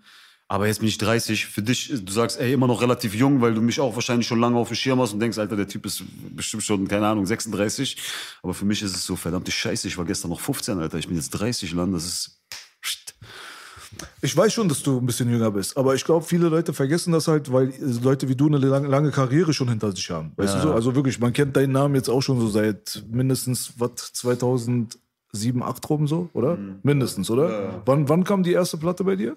Erste Platte, richtige Platte mit Casey damals, schwarz auf weiß, war 2008. 2008. Aber das erste Mal in der Szene wirklich in Erscheinung getreten bin ich schon mit 15. Das war 2005 mit Echo damals, dem Beef mit Savage, Optik und so. Da war ich doch auf diesem Fick deine Story-Tape von ihm und so drauf. Das war das erste Mal, dass ich einem größeren Publikum äh, präsentiert wurde. Aber das sind alles Sachen, die ich heute zum Beispiel bereue. Jetzt nicht, dass ich auf sein Mixtape, ich bin heute mit Savage befreundet und das ist alles cool, das ist ein Bro von mir. aber, mir auch. aber ich war sehr jung, Dicker. Und wenn ich heute irgendwie dafür sorgen könnte, dass nichts von dem, was ich in dem Alter gemacht habe, in der Öffentlichkeit existiert, dann würde ich das sofort machen. In der Zeit, ich war in meiner Entwicklungsphase. Wenn ich heute mit meinem jüngeren Ich sprechen könnte, würde ich ihm sagen, Dicker, guck mal, hör auf, dir einen Rap-Namen zu geben und hör auf, von der Öffentlichkeit zu träumen und von rauskommen. Lan üb, werd eine Maschine, Dicker. Du kannst auch mit 21 auf den Markt gehen. Was hast du mit 15 Jahren auf dem Rap-Markt zu suchen, Dicker? Du warst noch ein Kind, Bruder. Arbeit an deinen 15. verfickten Skills, Junge. Ja, ich war Mit ein 15 Kind. bist du ein Kind. Ja. Richtig Kind, original. Ja. So. Egal wer von uns. Ich war ein Kind, du warst ein Kind, er war ein Kind. Du bist ein Kind. Ich finde das du, ein tolles Thema, das mit den Zurücksteuern. Und da ähm, habe ich jetzt auch ein bisschen meinen Onkel so im Hinterkopf. Ich glaube auch, das, was wir jetzt so haben, so, ja, das war ein Fehler. Wie schlimm müsste es für die Leute sein, was jetzt in dem Moment passiert? Amerika kommen auch die Ärmsten mal an die Front. In Deutschland mussten alle zur Front. Mein Onkel hatte gar keine Wahl. Wenn du da denkst, du bist für einen richtigen Film in diesen jungen Jahren, wo ich noch so dumm wie Scheiße war, und weißt du, und dann gehst du da, tötest Leute, dann kommst du zurück und Jahre später realisierst du, von welcher Maschinerie du ein Werkzeug warst, auch Riesenrespekt, wer dann noch irgendwie Mensch bleibt und sich verzeiht, sich verzeihen kann, wa?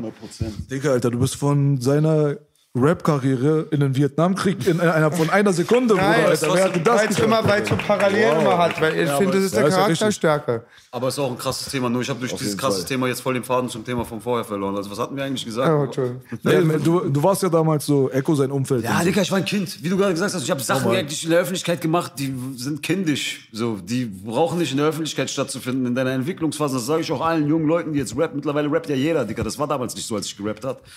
Ähm, die Leute rappt. Es ist nicht wichtig, direkt äh, bei Instagram eine Seite zu haben und ein Video rauszubringen und äh, draußen Fotos zu machen mit Fans.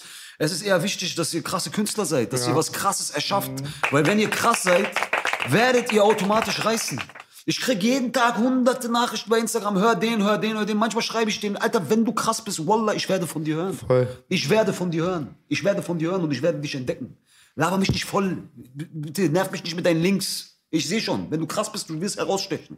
So, verstehst du, was ich meine? Ähm, mach dein Ding, Dicker, so am Ende des Tages. Gerade heute in der Zeit, wo die Leute auch in der breiten Masse, wo Hip-Hop gar nicht mehr richtig Hip-Hop ist, sondern Urban Pop, du musst was Melodiöses, was Eingängiges, was Schönes machen, du, das, die Leute diggen das direkt und so. Das war früher nicht so. Aber ein bisschen unfair bist du, Bruder, gerade. Nein, bisschen unfair bist du, sei mal ehrlich. Warum? Na, guck mal, weil heutzutage rappt jeder. Und jeder hat seine Instagram-Seite. Ja. Also herauszustechen, dass man jetzt auch noch mitbekommt, wer der jetzt ist, kann ein bisschen schwer sein. Als wir damals angefangen haben, hast du recht, wir hatten den Nachteil, wir hatten keine Vorbilder. So, Nachteil. Aber wir hatten auch kein Internet in der Form wie heute. Hatten wir auch nicht, aber es war so eine kleine Szene, dass man so die Namen so sogar über Städte kannte. Weißt du so? Heutzutage ist es ein bisschen anders so. Oder? Meinst du nicht auch? Hast, hast du recht, Bruder, aber ich sehe halt, dass der Fokus auf komplett falsche Dinge liegt und deswegen gibt es auch so viele Schrottkünstler. So, es gibt, äh, es gibt einen Haufen von Rappern, aber nur noch ganz wenige, die wirklich krass sind. Jeder kann rappen. Ich rede jetzt hier nicht von Rappen, äh, im Takt bleiben und ein äh, bisschen äh, mal eine Hook hinbekommen. Es geht darum, gehörst du wirklich zu einem, bist du ein Individuum, was, was, der ein krasser Charakter für sich stehen kann oder bist du nur einer von Tausenden? Und es gibt halt Hunderttausende, die einfach nur Hunderttausende unter Hunderttausenden sind so und die bleiben auch nur Hunderttausende unter Hunderttausenden, weil die von vornherein sehr früh einfach nur sich für Scheiße interessieren. Ey, ich muss jetzt rauskommen. Du musst noch nicht rauskommen, Dicker. Du musst arbeiten, Dicker. Du musst ein krass, Absolut, Dicker. du musst ein krasses Produkt erschaffen, weil wenn du ein krasses Produkt in der Hand hast, in dem Moment, wenn du rauskommst, dann äh, dann geht alles, was du dir jetzt in fünf Jahren so mühsam wie ein Krüppel aufbaust, das mal holst du dir in sechs Monaten, wenn du es richtig machst. Verstehst du, was Und du musst dich bei mir melden und Klicks kaufen. Ja, ja. 4K, Bruder. Ja? Yes, baby. Eine Million. Gib's eine Million bei Spotify. Baby. Nee, aber du hast recht. Wir haben tausendmal schon dieses Thema gehabt, dass die künstlerische Individualisierung und so weiter absolut sich verabschiedet hat. So. Also es Gleichschaltung, alles kopiert den, also der ist eine kopiert den Food. Kopierer. So. Es ist Fast Es Food. kopiert sich immer weiter. Es ist quasi. Fast Food. Und Deutschland ist auch nie das Land gewesen. Also ich, ich hate dafür niemanden. Wir sind halt in dem Land. Wir sind halt nicht die Vorreiter in Hip-Hop für irgendwas. Wir sind halt die, die gut nachmachen können. Wir können gut französischen Sound nehmen und nachmachen. Wir können gut amerikanischen Sound nehmen und nachmachen. Aber trotzdem würde ich mich freuen, wenn irgendeiner aus Deutschland kommen würde, der einfach deutschen Sound erfindet. Aber das gab's schon, Bruder, muss ich sagen. Also, dass die, ich würde die Atzen zum Beispiel nennen. Die haben wirklich Dance und Techno verbunden mit Sprechgesang und haben noch neue deutsche Welle und so. Ja, aber ich will etwas auch von der Straße haben, was. Das ist ja was anderes. Aber wenn es um Deutschland geht, müssen wir ja fair sein, müssen wir die deutschen Musikrichtungen ja betrachten. Und das wäre eigentlich elektronische Dance-Musik und Schlager. Das ist Deutschland, eigentlich. Was sich am meisten verkauft hat, wie lange es schon gibt und so Ja, weiter. So. Wenn du den Aspekt anguckst, dann gibt es Leute, die im Schlagerbereich was gemacht haben. Schlager und äh, Rappen miteinander zu mischen wäre eine original deutsche Sache. Gab's hier und da mal. Und dieses Techno-Ding so, ist auch eine original deutsche Sache. Aber trotzdem finde ich zum Beispiel, ist auch immer ein bisschen unfair, obwohl ich eigentlich immer auf deiner Seite war, bin ich immer noch zu 80 Prozent. Nur das Franzosen-Ding, das würde ich nicht so unterschreiben. Ich finde, die Franzosen haben auch nie einen eigenen Style gehabt, ehrlich gesagt. Die haben auch von Amerika alles kopiert, was ich kenne und jemals gehört habe, weiß ich nicht, was da französisch sein soll. Weißt du, was ich meine? Ganz ehrlich. Wenn ich französische Mucke höre, ich spüre einen eigenen Vibe. Das liegt vielleicht aber auch an der Stra Sprache und an der Art und Weise, wie sie die Dinge aussprechen. So, und wir sind eh ein bisschen mit unserer Sprache gehandicapt. Das merke ich immer wieder beim Schreiben, weil ich mich dabei erwische, dass ich immer so viel englische Wörter wie möglich benutzen will, weil Englisch ist einfach geiler auszusprechen. Alles klingt geil und im Deutschen klingt einiges sehr wack. So, und das ist, die Sprache klingt nicht so ästhetisch, sie klingt nicht schön. So. Hart, sehr hart. Ja, ja. Also für uns ist es was ganz Normales, aber wenn äh, Leute aus anderen Ländern Deutsch hören, das ist für sie so. Verstehst du, das ist so ganz. Ganz, es klingt nicht so schön. Es klingt nicht, wenn du kein Deutscher bist und Deutsche, Leute Deutsche reden hörst, das klingt nicht schön. Verstehst du, was ich meine? Genauso wie für mich Französisch nicht schön klingt. Doch, aber das klingt schön. Für mich ja nicht. Jeder sieht das anders. Deswegen finde ich deine Ansicht so interessant. Französisch ist so, ich krieg so negativ Gänsehaut. Wenn ich Französisch, ich, schon damals, als ich im Französischunterricht gesessen habe und Herr Zeitleger, schöne Grüße, ich weiß nicht, ob er noch lebt, immer mit mir, nach mir mit Schlüssel schmeißen wollte, weil ich keinen Bock gehabt habe. Da hat mich diese Sprache schon echt nicht begeistert, um es diplomatisch auszudrücken. Und das hat sich durch die ganze Rap-Zeit durchgezogen, wo ich mir dachte, irgendwie, ich weiß auch nicht, die flowen auch irgendwie nicht. So Buba, Lunatic und so weiter so. Das hat sich so alles so angehört, als wenn irgendwo der Reim fehlt oder so. Das war nicht so technisch stark, fand ich. Und irgendwann dann kam dann diese Trap-Ära. Das hat dann auf einmal Sinn ergeben mit dem Französischen, weil der Singsang reinkam und dann hat PNL alles abgeholt. Für mich. Erste Ding, was ich richtig gefeiert habe. für mich so, weißt du so, aber das ist halt kein richtiger straighter Rap. Immer noch, wenn ich einen straighten 90 BPM Rapper höre aus äh, Frankreich, denke ich mir, wir Deutschen, wir rasieren euch. Ist gar kein, gar kein äh, Vergleich, ganz ehrlich. Weißt du so? Also von der Technik, wenn ich mir die deutschen Sachen anhöre. Mhm. Aber dieses Autotune-mäßige, da hat sich eine ganz andere neue Welt ergeben. Und das erste Mal, wie gesagt, überhaupt, dass ich Französisch gefeiert habe, war wirklich PNL. Krass. Krass. Also ich sage immer wieder dazu, PA, immer das gleiche wiederholt sie auch. Für mich sind so zur Zeit auch, wo diese Zeit fast wie meine alte Psych- Psychiatrie-Zeit ist, dieses wenig rausgehen, viel zu Hause sein, sind Lyrics für mich was voll Wichtiges und ich muss es dann immer verstehen. Das habe ich B auch, schon- weiß B auch Ja, von mir. sehr schade, Weil wenn ich sowas höre, ist nicht nur wie das Bild, die Schriftart, des Gedichts, sondern auch der Inhalt. Äh, Der, die Schriftart ist sehr wichtig, die Ästhetik, aber auch der Inhalt. Und ich sage da immer nachher, sagen so, alle Deutschen haben einen kleinen Puller und ich nick dazu. Das geht ja gar nicht. Ja, ich ärgere mich auch extrem, dass ich Französisch in der Schule nie aufgepasst habe, weil sonst könnte ich jetzt miese Songs hören, die ich sehr gerne verstehen würde, aber nicht verstehen kann. Arzt wissen es genau, ich bin steif wie Sau. Ich liebe zu kiffen, so ist die Welt nicht so grau. Arzt, ich Ich habe euer letzten Podcast oder Interview mit Sadik gesehen. Und ihr habt, äh, er hat da ein Thema angesprochen. Da ging es um Straße, Unterwelt, Großfamilien, Rocker, Rap, Hip-Hop, ganze Kiste, die wir da haben. Ja? Und er hat da ein Thema aufgegriffen über einem, in einem Interview von Hip-Hop, mit Hip-Hop.de, mit Roos, wo ich halt über diese, da ging es glaube ich um die Bushido-Arafat-Thematik auch, um das allgemeine Thema. Und da habe ich halt gewisse Dinge gesagt, die er kritisch aufgegriffen hat bei euch im Interview. Und da seid ihr ein bisschen in dieses Straßenthema reingegangen. Und ich finde das Thema sehr interessant. Und ich bin auch der Meinung, dass ich ähm, bei hiphop.de, ich habe die richtigen Dinge gemeint, aber trotzdem ein bisschen pauschalisierend gesprochen und ich finde, das ist ein sehr wichtiges Thema, Digga, und auch ein Thema, wo, wo wir, wo ihr die richtigen Gesprächspartner für seid, so, weil ich sehe das hier wie ein sehr ähm, reales Format. Ey Bruder, mir fällt jetzt gerade erst wieder ein, dass Sadik dich da ja auch genannt hatte. Der Ja. war, ja- das ging um, um dein Statement. Bitte versteh mich nicht falsch, wir haben jetzt schon über 30 von den Dingern gedreht. Ich kann nicht alles sofort verknüpfen. Ey, es ist auch alles cool. Ich hatte mit Sadik mal ernsthafte Differenzen, wo wir richtig so äh, Kopf an Kopf waren. okay. Also jetzt nicht, äh, dass wir uns wirklich getroffen haben und Kopf an Kopf waren, aber wo wir Probleme miteinander hatten. Das ist schon längst hinter mir. Ich will das jetzt auch gar nicht so negativ auffassen. Das ist, ist für mich nichts. Wir haben auch in der Zwischenzeit, nachdem wir Streit hatten, mehrfach telefoniert und so. Das ist für mich jetzt Debatte einfach, ist Diskussion. Er hat seine Meinung gesagt, er hat das aufgegriffen und hat halt ähm, verschiedene Punkte kritisiert. Er hat halt gesagt, dass er aus dem, was ich in dem Interview gesagt habe, herausgenommen habe, dass ich es legitimisiert habe, dass Jungs, die von der Straße kommen oder vermeintlich von der Straße kommen und dann in Trouble mit äh, Großfamilien oder irgendwelchen anderen Leuten geraten, dass ich es nicht, dass ich es nicht total unlegitim finde, wenn die zur Polizei gehen und dass ich mich so pro pro Rapper ausgesprochen habe in dem Sinne, ja, und nicht pro Unterwelt mäßig. Und äh, er hat dann halt so Sachen gesagt, dass er das nicht äh, befürworten kann, dass wenn ein Pico aus dem Dorf anfängt zu rappen, dass er sich nicht wundern braucht, wenn Leute zu ihm kommen und ihm dann äh, Geld erpressen wollen und so. Und ähm, ich wollte über dieses Thema einmal allgemein gerne reden, weil ähm, ich finde halt, dass die Dinge, so wie sie er sie erklärt hat in dem Moment, falls du dich an das Interview erinnern kannst, ich weiß jetzt nicht, wie lange es zurückliegt Das kommt jetzt alles gerade. ja, dass ich das, ähm, dass ich das so überhaupt nicht unterstreichen kann. Ne? Und wir gehen jetzt in verschiedene Bereiche rein. Diese ganzen Beziehungen zwischen Rappern, die Mucke machen und die dann entstehen mit Leuten, die von der Straße kommen und dann ist da irgendeine Verbindung und dann kommen diese ganzen Gerüchte hoch und so. Ich kenne von keinem einzigen Fall, wo irgendein Pico, also jemand, der nichts von, mit der Straße zu tun hat, anfängt zu rappen und dann geht irgendeiner einfach zu ihm und sagt, du gibst mir jetzt Geld. So passieren die Dinge auf der Straße nicht. Also so kenne ich sie nicht. In meiner Welt sind die Dinge nie so passiert. Das sind meistens Jungs, die wirklich von der, also ich will dir damit sagen, gerade ein Rapper, der am Ende in der Öffentlichkeit ein Problem mit irgendeinem Straßentypen hat, das ist meiner Meinung nach der größte Beweis dafür, dass er von der Straße kommt. Verstehst du, was ich meine? Weil du in den Umkreis dieser Menschen nur gerätst, wenn du wirklich was mit der Straße zu tun hattest. So, weißt du, was ich meine? Und er hat dort halt auch irgendwo das Thema aufgegriffen, zu sagen, ja, wenn du aus, oder auch wenn du aus einer Großstadt kommst und Straßenrap machst, dich aber nicht mit den Leuten von der Straße messen kannst, er hat es quasi so dargestellt, als ob du nur legitim Straßenrap machen darfst, wenn du als Rapper dich auch mit einem Unterweltboss anlegen kannst. Und das ist ja, das ist ja totaler Nonsens. So, zeig mir einen einzigen Rapper in Deutschland, der, er, er selber, er als Rapper, er geht raus und boxt sich jetzt mit einem, äh, mit einem, mit einem großen Mann von der Straße, mit jemandem, der eine große Reputation hat, der ein krasser Typ ist. So, der ein Unterwelttyp ist. Verstehst du, was ich Bei meine? uns gab es so ein paar. Zwei davon sitzen an diesem Tisch, glaube ich.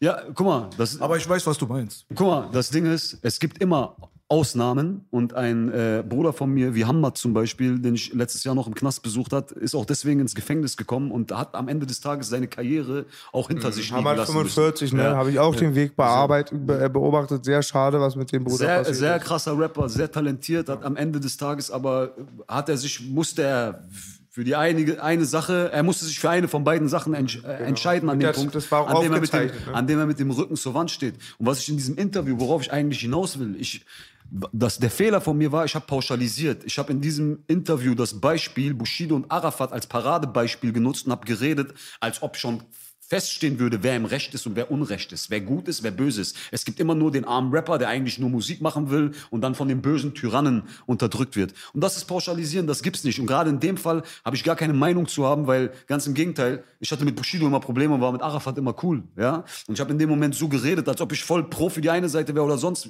gar nicht. Ich war in dem Moment nur, ich habe mich als Rapper für einen Rapper ausgesprochen, weil es in dem Moment, in dieser Zeit immer mal wieder hochgekocht ist, auch nicht nur bei Bushido, dass äh, das war so in der Öffentlichkeit. Rapper, die gerade Trouble haben mit irgendwelchen Leuten und dann mit Polizei mit im Spiel und diese ganzen Geschichten. Und ich finde, dass das in, in, im deutschen Rap, wie das in der Öffentlichkeit propagiert wird und wie die Kids das alles aufnehmen, dass das alles eine riesige Heuchelei voller Doppelmoral ist, ja, wo keiner wirklich die, die äh, Fakten zeigt, um, um die es geht. Es gibt mittlerweile, früher gab es sowas bestimmt, mittlerweile gibt es heutzutage keine.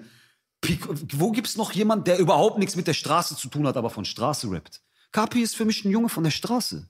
Äh, äh, ein Samra genauso, die KMN-Jungs genauso. Also alle Jungs, die heutzutage unterwegs sind, sind irgendwie Jungs von der Straße. Und, und diese, diese Probleme, die entstehen, die meistens entstehen, die ich auch oft, ich bin, wie ich euch gesagt habe, vor drei Wochen 30 Jahre alt geworden. Ich habe in meinem Leben einiges erlebt, auch auf der Straße. Ich habe Kriege geführt, ich habe Sachen getan. Und ich als derjenige, der sich dafür ausgesprochen hat in diesem Interview oder beziehungsweise mal sich getraut hat, mal in so eine Richtung zu reden, bin derjenige, äh, ich, ich bin in meinem Leben noch nie zur Polizei gegangen. Egal, was für, egal was für ein Problem ich hatte. Und ich saß mit 20 Jahren im Knast wegen schweren Raub, über mehrere Wochen in U-Haft und meine Freiheit hat nur getrennt, dass ich meine Mittäter verrate. Und das ist ein Verräter, ein Zinker. Ja, heutzutage, jeder äh, Rapper, der in irgendein Problem gerät, der Steuern zahlt und keine Ahnung was und dann äh, Gebrauch vom Rechtsstaat macht, er ist ein, äh, ein 31er. Ein 31er ist sowieso nur im BTMG-Gesetz, wenn du im Drogenhandel jemanden verrätst. Das schon mal. Deswegen, dieses Wort 31er ist eh kompletter Müll. Hat nichts mit dem zu tun, worüber wir die ganze Zeit reden.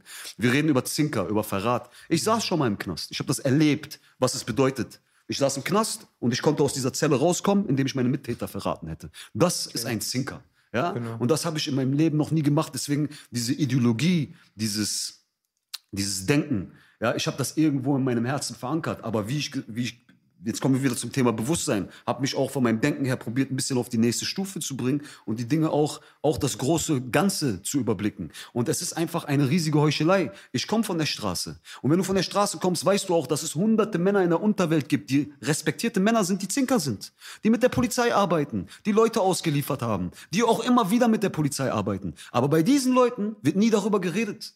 Bei denen hat man Angst, darüber zu reden. Das wird einfach unter den Teppich gekehrt. Wenn ein krasser Typ von der Straße, der wirklich ein Name ist, jemanden verzinkt, das wird einfach tot gemacht. Aber wenn ein Typ, der schwach und alleine ist, das macht, der wird dann von der ganzen Welt äh, diskreditiert und alle springen drauf. Und jeder, der auf der Straße ist, weiß, dass es große Männer gibt, Namen, die man kennt, die mit der Polizei arbeiten. Bei dem wird's aber nicht thematisiert. Weil wenn du mit den Fingern auf die zeigst, die kommen auf der Straße trotzdem zu dir und hauen dir auf die Fresse.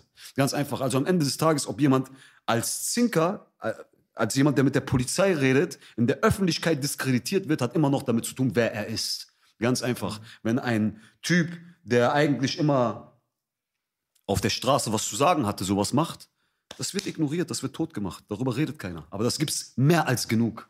Das hast du ja oft die Problematik, oft, dass es immer dieses Gesetz des Stärkeren.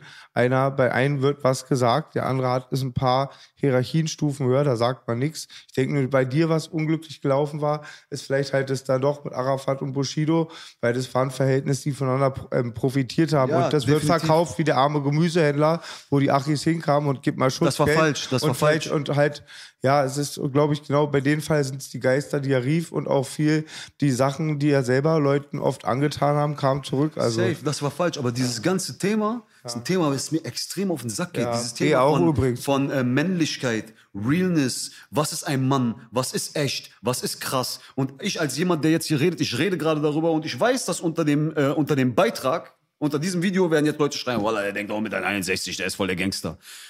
Aber weißt du, für solche Leute reden wir darüber. Für Leute, die überhaupt keine Ahnung von der Straße haben. Weil wenn du Ahnung von der Straße hast, weißt du, es macht überhaupt nichts aus, ob du 1,40 Meter, 50, 60 oder 2 Meter bist. Die Menschen, die ich kenne, die gefährlich sind, die einfach kommen und dir das Ding in deinen Kopf verpassen, die sind meistens keine Bodybuilder, Nein. die sind meistens keine Kampfsportler, Genau. die sind meistens einfach nur Behinderte. Das heißt, auf der Straße, auf der Straße, wer am gefährlichsten ist, ist derjenige, der die Hemmschwelle der Gewalt am leichtesten und am leichtfertigsten bereit ist, nach unten zu treiben. Und wenn da ein 14-Jähriger kommt, der in seinem Kopf nicht richtig gepolt ist und dir mit seiner Knarre in den Kopf schießt, dann ist er gefährlicher als keine Ahnung, wer der sechs Jahre im Fitnessstudio war. Aber ich rede gerade für eine Hip-Hop-Szene, wo wir für Kinder einfach eine Show verkaufen. Verstehst du, was ich meine? Und die Straße auch immer als den heiligen Ort zu verkaufen. Der, wir haben Werte, hier geht's um Ehre und hier geht's um Stolz und hier geht's um Loyalität und auf der Straße ist sich jeder loyal.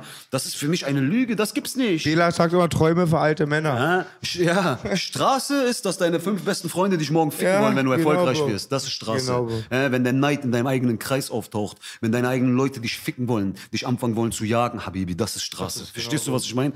Die, diese Straße, die die mir probieren zu verkaufen, das ist, der, das ist, wie er gerade gesagt hat, der Traum, an den ich geglaubt habe, wo ich 20 war. Zusammenhalt. Du findest auf der Straße, du findest gute Leute. Du findest ein paar gute Leute mit einem guten Mindset, die wirklich stabile Männer sind, die ihr Herz am rechten Fleck haben. Diese Leute filterst du, diese Leute nimmst du mit auf deinem Weg, dann isolierst du dich und hast mit dem ganzen anderen Dreck nichts mehr zu tun. Der, die Straße ist Dreck. Ist kein, ist nicht Ort, wo du, man will weg davon. Man will raus aus der Straße. Genau. Und diese Rapper, die in Probleme geraten, viele, und ich bin auch schon in meinem Leben in solche Probleme geraten. Ich brauche mich nicht äh, unantastbar zu machen. Ich habe es geschafft, diese Probleme immer zu handeln. Nichts davon ist großartig an die Öffentlichkeit geraten. Ich musste nie zur Polizei gehen. Ich habe es mit meinen Ressourcen, mit meinen Dingen, die ich in der Hand habe, mit meiner Intelligenz auch zum größten Genau. Teil. Weil das ist in meinen Augen immer wertvoller als der Größte hier. Waffe. Verstehst du, was ich meine? Ist die größte Waffe heutzutage. Aber heutzutage wird vermittelt, als ob der hier die größte Waffe ist. Die, die- die Leute, die oben in der Mafia, in Organisationen, irgendwas, die Leute, die ganz oben sind, sind nicht der hier, die sind die hier. Ja, verstehst du, was ich meine? Und ein bisschen was von diesem Mindset und nicht von diesem plumpen Scheißgelaber, der die ganze Zeit publiziert wird, wird mal Zeit, dass das mal, äh, dass das ein bisschen an die Oberfläche gerät. Verstehst du, was ich meine? Und das, das ist dieses gesamte Thema geht mir tierisch auf den Sack, weil meistens diese Leute, es gibt, es gibt Fälle wie Bushido. Bushido hat sich daran bereichert. Ja, er ist zu den Leuten gegangen. Er hat gesagt, ich will einen Film verkaufen und bei ihm ist es auch wirklich extrem, dass dass es diese Gerüchte gibt, ich kenne ihn ja nicht mal, aber dass es diese Gerüchte gibt, dass man sagt, ey, der hat wirklich gar nichts mit der Straße zu tun, der spielt Warcraft, der ist wirklich, der hat nichts mit dem zu tun, was er darstellt. Aber das war damals, heutzutage gibt es doch solche Jungs nicht mehr, die sind doch alles Jungs von der Straße. Und dieser Bella, der da passiert, der passiert nicht, weil da irgendein Pico anfängt zu rappen und der wird dann einfach festgemacht von irgendjemandem, den er nicht kennt. Nein, Habibi, du machst, der macht Musik, der macht Musik, der macht sein Ding, der wird erfolgreich, der wächst ein bisschen aus diesem Straßending hinaus und auf einmal wollen ihn alle ficken. Ganz einfach. Digga, Bushido ist Gangster, Digga. Bushido ist nicht Straße, Bushido ist richtig Gangster. Das ist die Wahrheit. Weil das Ding ist halt, wenn du jetzt den brillentragenden Anwalt vom Gangsterboss dir anguckst, der ist Gangster. Weil er ist da Teil der Organisation, Digga. Weißt du, was ich meine? Und es gibt nirgendwo in keiner Organisation gibt es nur die Hitmen. Es gibt auch die Brillenträger. So. Deswegen, Bushido war jahrelang Gangster, weil er die ganze Zeit Teil dieses Gangsterunternehmens war. So. Das heißt jetzt aber nicht, dass er jetzt Rambo 6 spielen könnte. Weißt du, was ich meine? Und Er ich ist, kein, glaube, Schlä- er ist kein Schlägertyp. so- er ist ein Kopf. Er ist kein Schlägertyp. es gibt Leute, weißt du, die wollen aber das haben, was du rappst von dir. Und ich glaube, da ist der Knackpunkt, wo es eigentlich eher auseinandergeht, vielleicht im Mindstate. Woanders sind wir uns, glaube ich, alle so ein bisschen einig. Aber es gibt Leute, die wollen, dass das, was du rappst, dass du das auch zu 100% bist. Und das ist eine Sache, die findest du, muss man zugeben, einzigartig in unserem Game, in Hip-Hop drin. Ja. Weil das aber auch sehr ich-fixiert ist und alle von sich selbst reden, von ihrer Vergangenheit, bla bla bla. Weißt du, was ich Aber meine? wenn der Bruder Sadik zum Beispiel in dem Interview mit euch sagt, ja, wenn er sagt, wenn du ein Piku bist, oder du bist nicht mal ein Piku, du kommst aus einer Großstadt und du kannst dich nicht mit den großen Leuten messen, ja, dann kannst du diese Sachen nicht rappen. Ist das jetzt etwas, was du äh, unterschreiben kannst? Also, es kann jemand nur über die Straße rappen. Ich weiß ich will jetzt keine Namen aus Berlin erwähnen. Jeder weiß, wer die vier, fünf, sieben, acht, neun, zehn Köpfe sind, die in Berlin was zu sagen haben, die große Namen haben. Also, du kannst nur rappen, wenn du als Rapper dich mit diesen Leuten anlegen kannst oder was? Also du musst nicht nur von der Straße kommen, du musst nicht nur irgendwie kredibil sein, du musst ein richtiger, du musst dich mit jedem Verbrecher und jedem Gangster, der kommt, anlegen können. So, nur dann ist es legitimisiert, dass du etwas von der Straße erzählen darfst. Das ist Schwachsinn, weil kein Rapper, wir haben gerade darüber geredet, natürlich, es gibt immer Ausnahmefälle, ja? Und vor allem die Rapper, die Rapper, und das meine ich überhaupt nicht Disrespect ähm, gegen irgendwen gegenüber. Die Rapper, die immer sehr stark immer noch mit der Straße committed sind und jeden Tag mit 200 Leuten abhängen und das auch präsentieren, sind meistens die Rapper, deren Kuchen auch noch nie so groß geworden ist, dass es gefährlich für sie geworden ist. Ganz einfach, Dicker. Fertig aus. Jeder einzelne von denen, die die ganze Zeit machen, immer noch, ey, Wallah, ich bin der Einzige, der noch wirklich auf der Straße ist. Ja, Habibi, verkauf mal deine 50, 60, 70.000 Platten. Lass mal deinen Kuchen so attraktiv werden, dass sie dich auch ficken wollen. Und dann kannst du mit mir darüber reden, ob du immer noch auf der Straße bist. Aber nicht zu haben, nicht zu reißen die ganze Zeit und äh, sich dann ähm, und ich zum Beispiel jetzt auf Sadik, ich meine es nicht Disrespekt, ich finde es wirklich scheiße, dass er in seiner künstlerischen Freiheit beschnitten wurde, dass sie den probiert haben, tot zu machen, weil er ein guter Rapper ist, ja. Aber diese, diese Aussagen, diese, die auch nicht nur von ihm kommen, die meistens von Leuten kommen, die noch safe mit der Straße so sind, diese Leute sind noch so mit der Straße, weil die es anhand ihres Erfolges nicht geschafft haben, aus der Straße herauszuwachsen. Und die zeigen dann alle von unten auf den Finger, mit dem Finger auf die Leute, die es gepackt haben, ja. Für mich ist Straße nicht cool. Ich will weg von der Straße. Jemand, der für immer auf der Straße bleiben will, ich bleib für immer auf der Straße, ist ein schöner Satz, hat so ein bisschen dieses, der ist real. Ja, aber Dicker, du endest als ein Versager in dem Sinne. Ja, du, du, jeder will etwas reißen in seinem Leben. Nimm die Menschen, die wertvollen Menschen, die du auf der Straße kennengelernt hast, deine Brüder, deine wahrhaftigen Brüder, die nicht nur auf deine Brieftasche gucken, für die du nicht nur ein Produkt bist oder sonst irgendetwas. Nimm diese Menschen mit auf deinem Weg. Lass die mit von deinem Kuchen essen. Mach. Und genau da sind wir wieder beim Thema. Alles wird pauschalisiert. Es gibt nur den Rapper, es gibt nur den Schutzgeldtypen, es gibt nur den, es gibt nur den. Bei mir in meiner Firma, mein Bruder mein, einer meiner besten Freunde, wie mein eigener Bruder, ja, arbeitet äh, für Life is Pain, ist einer der besten Labelmanager. Wenn ich sagen würde, von welcher Familie er ist, heißt es direkt, dass ich mit ihm ein, äh, ein Großfamilien-Rapper-Konstrukt habe, obwohl er ein Motherfucker-Brain ist. Du willst ja? sagen, es gibt nur nicht nur schwarz und weiß, es gibt auch grau. Ja, es gibt alles. Verstehst du, was ich meine? Und äh, ich habe auch letztens, hat, hat mich einer in meiner Story gefragt, zahlst du Schutzgeld? Ja? Dann ich, äh, bin ich an sich mal auf dieses Schutzgeldthema ein bisschen eingegangen. Dann habe ich gesagt, ich weiß nicht, ich habe gesagt, El Chapo, 1,64 Meter groß, hatte hunderte Männer, die ihn beschützt haben, die für ihn getötet hätten und alles. Und er hat die bezahlt auch. Hat er jetzt Schutzgeld bezahlt an die? Oder, oder waren das seine Männer, wieder seine Männer, die er bezahlt hat? Also am Ende des Tages, es geht auch immer um dich, was du für ein Typ bist. Und für mich ist es wichtig, jemand, der, der Musik macht, der ein eigenes Business hat, hab die Autorität, behalte immer die oberste Autorität in deinem Geschäft und, und mach dein Ding. Das ist das Wichtige. Hab keinen Mann in deinem Leben, der dir mehr zu sagen hat als dein eigener Vater. Dann bist du dein eigener Mann. Dann bist du, bist du auch kein Schutzgeldzahler oder kein sonst was. Aber deine Jungs mit hochzuziehen und dafür zu sorgen, dass deine Jungs auch mit Geld zu verdienen, ist meiner Meinung nach das legitimste der Welt. Verstehst du, was ich meine? Das ist doch, äh, ich komme von da. Ich habe immer an diese, an diese Gang und an dieses Ding geglaubt. Ich auch, ich aber, die auch. Kern, aber diese Kernaussage, die ich in diesem Interview treffen wollte, ist, wo ist der verfickte Unterschied? Wo ist der verfickte Unterschied zwischen dem, dem äh, Rapper, der zur Polizei geht, der sein Geld in seiner Tasche behält und äh, vom, vom, vom Rechtsstaat gebraucht macht, als und dem Typen, der zu einer Familie rennt und sich von ihr bezahl, äh, sie bezahlt und sich beschützen lässt. Wenn, wenn wir uns darauf einigen, dass der Typ, der zur Polizei geht, ein Opfer ist, Bruder, der andere ist genauso ein Opfer. Die sind beides Opfer. Beide brauchen einen anderen Mann, der sie schützt. Fertig aus. Der eine macht sogar meiner Meinung nach noch so ein bisschen auf männliche Art und Weise, weil sein Geld bleibt in seiner Tasche. Verstehst du, was ich meine? Er muss sein Geld niemand anderem geben. Ich, ich sag nur nichts, dir die ganze Zeit auf Folge. ja, sein Voll wichtig ist, glaube ich, auch, wir müssten mehr zu der Oldschool-Mentalität zurück. Oder zu, zu einer guten Mentalität, die gibt's immer. Man muss eigentlich rappen, was man ist. Dann hat man auch viele, wenn sie viel natürlicher an die Sache rangehen und auch sagen, ich bin so cool, ich kann es auch verpacken, wenn ich sage, ich bin Briefträger. Voll. Ja, das ist auch so, aber ich sehr, du, sehr, ich sage? ich fühle das total. Ich glaube, B fühlt es auch, weil B hat Ja, schon das eh Ding nicht ist, so geredet. guck mal, ein, ein, ich verstehe voll, eigentlich voll und ganz, was du sagst. Ich sehe manche Sachen ein bisschen anders, aber nicht dramatisch. Zum Beispiel ist es halt so, es ist eine Sache, über etwas zu rappen, über etwas zu rappen oder zu erzählen, man wäre es. Verstehst du, was ich meine? Also natürlich hat jeder das Recht, über die Straße zu rappen. Jeder kann über alles rappen. Mein Gott, wer bin ich, dass ich irgendjemandem was verbiete? Darum geht's ja nicht. Aber wenn jemand das so sehr verkörpert und es auch noch, sage ich mal, in Interviews sein ganzes Image dann in dem Augenblick da drumherum aufbaut und dann eventuell im schlimmsten Fall natürlich dann auch noch eine schlechte Reputation bekommt, weil er vielleicht da abgezogen hat, den gefickt hat, dem Stein in die Weg gelegt. Alles wirklich. Ich rede auch nicht mal über Bushido. Ich rede über, über ihn weiß ich gar nicht mal so viel.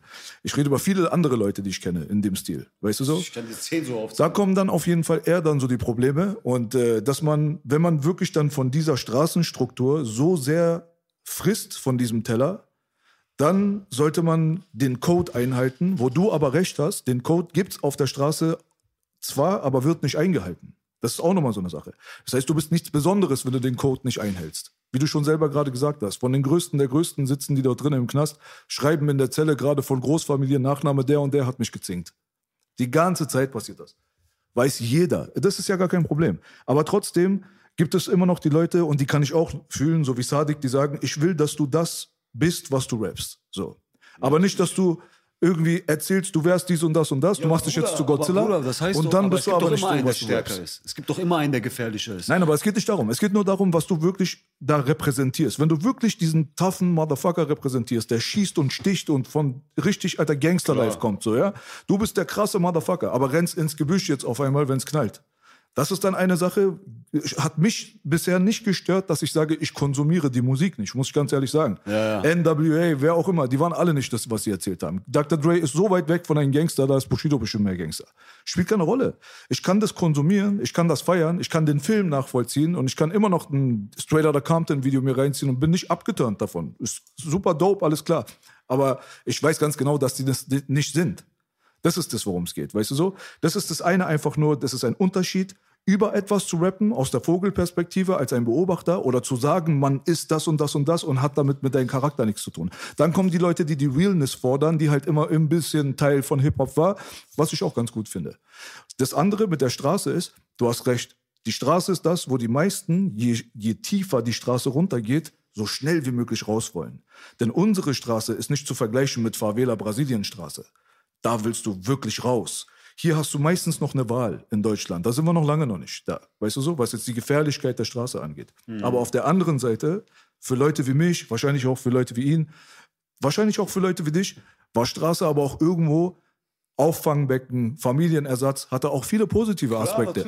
du hast gelernt, wie du mit Menschen umgehst, wie du es normalerweise nirgendwo hättest lernen können. Du bist street smart geworden. Du hast eine ganz andere Art von Smartness entwickelt. Du hast ge gelernt, Menschen zu lesen. Du hast gelernt, dich aus Situationen fernzuhalten, die dir lebensgefährlich werden können oder keine Ahnung was. sind auch alles gute Erfahrungswerte. Ich Weißt kann dir eine meine? Pointe dazu erzählen. Ich habe zum Beispiel, ah, Pointe sagt man, Anekdote. Ich habe einmal äh, einen guten Freund bei mir eingestellt als äh, Labelmanager, der über ganz normalen schulischen Weg gekommen ist. Und der hat einen super Job gemacht, ja, aber ich habe irgendwann gemerkt, er hat nur Schule gemacht in seinem Leben.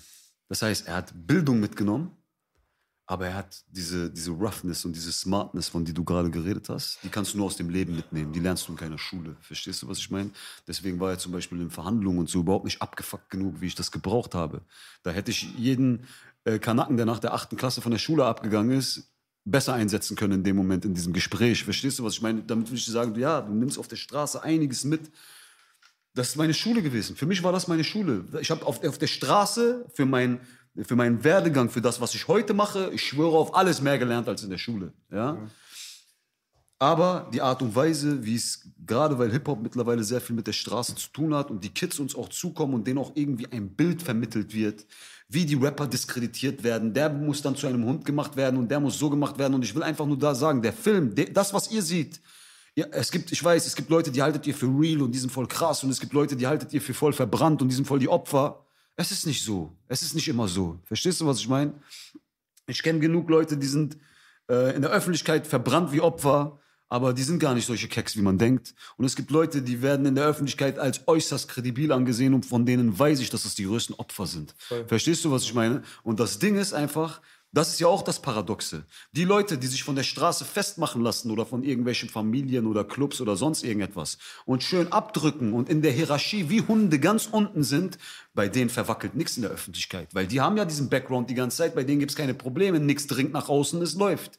Die Leute, die aber sich wirklich mal gegen solche Leute stellen und sagen, ich mach nicht das, was du willst, verpiss dich. Ja, die werden dann von der halben Straße im Internet angegriffen und sind dann wirklich die Diskreditierten, die, äh, die dann auf einmal um ihren Ruf kämpfen müssen. Verstehst du, was ich meine? Und das ist ein schwieriges Thema, weil wenn du anfangen musst, dich mit jedem zu messen, der irgendwas von dir will, dann kann ja jeder Penner, dahergelaufene Penner von der Straße morgen kommen, mich beleidigen, zu mir was sagen und ich muss jetzt jeden Tag mich um jeden Einzelnen kümmern, sonst bin ich kein kredibiler Rapper mehr. Weißt du, was ich meine? Und das ist irgendwo der Punkt, und ich bin gerade eh schwierig bei solchen Themen, weil ich mit meinem Ego so die ganze Zeit Dings bin. Ich weiß auch mittlerweile nicht mehr, wann fühle ich mich angegriffen, wann greift diese Person mein Ego an, wann kann ich darüber sprechen, wann, wann lache ich über ihn. Weißt du, was ich meine? Aber ich habe mir einiges aufgebaut. Und wie, wie soll ich sagen, ohne Disrespect für Zadig ist an der Stelle natürlich sehr leicht zu reden. So, wenn er der Meinung ist, wenn er morgen eine, eine Frau und ein Kind hat und ein Unternehmen hat, wo es um Millionen geht und äh, fünf, sechs Künstler hat, für die er die Verantwortung trägt, wenn er die Meinung ist, dass er sich eine Knarre in die Hand nimmt und losballern geht und für zehn Jahre in den Knast geht, wenn irgendjemand was von ihm haben will,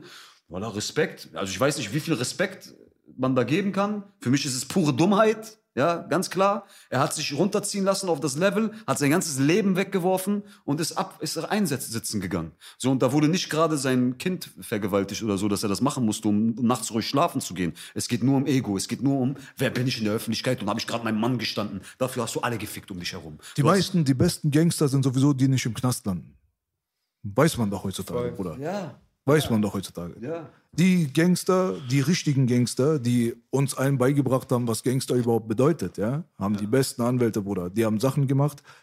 Ganze Straße hier zusammen hat das nicht gemacht.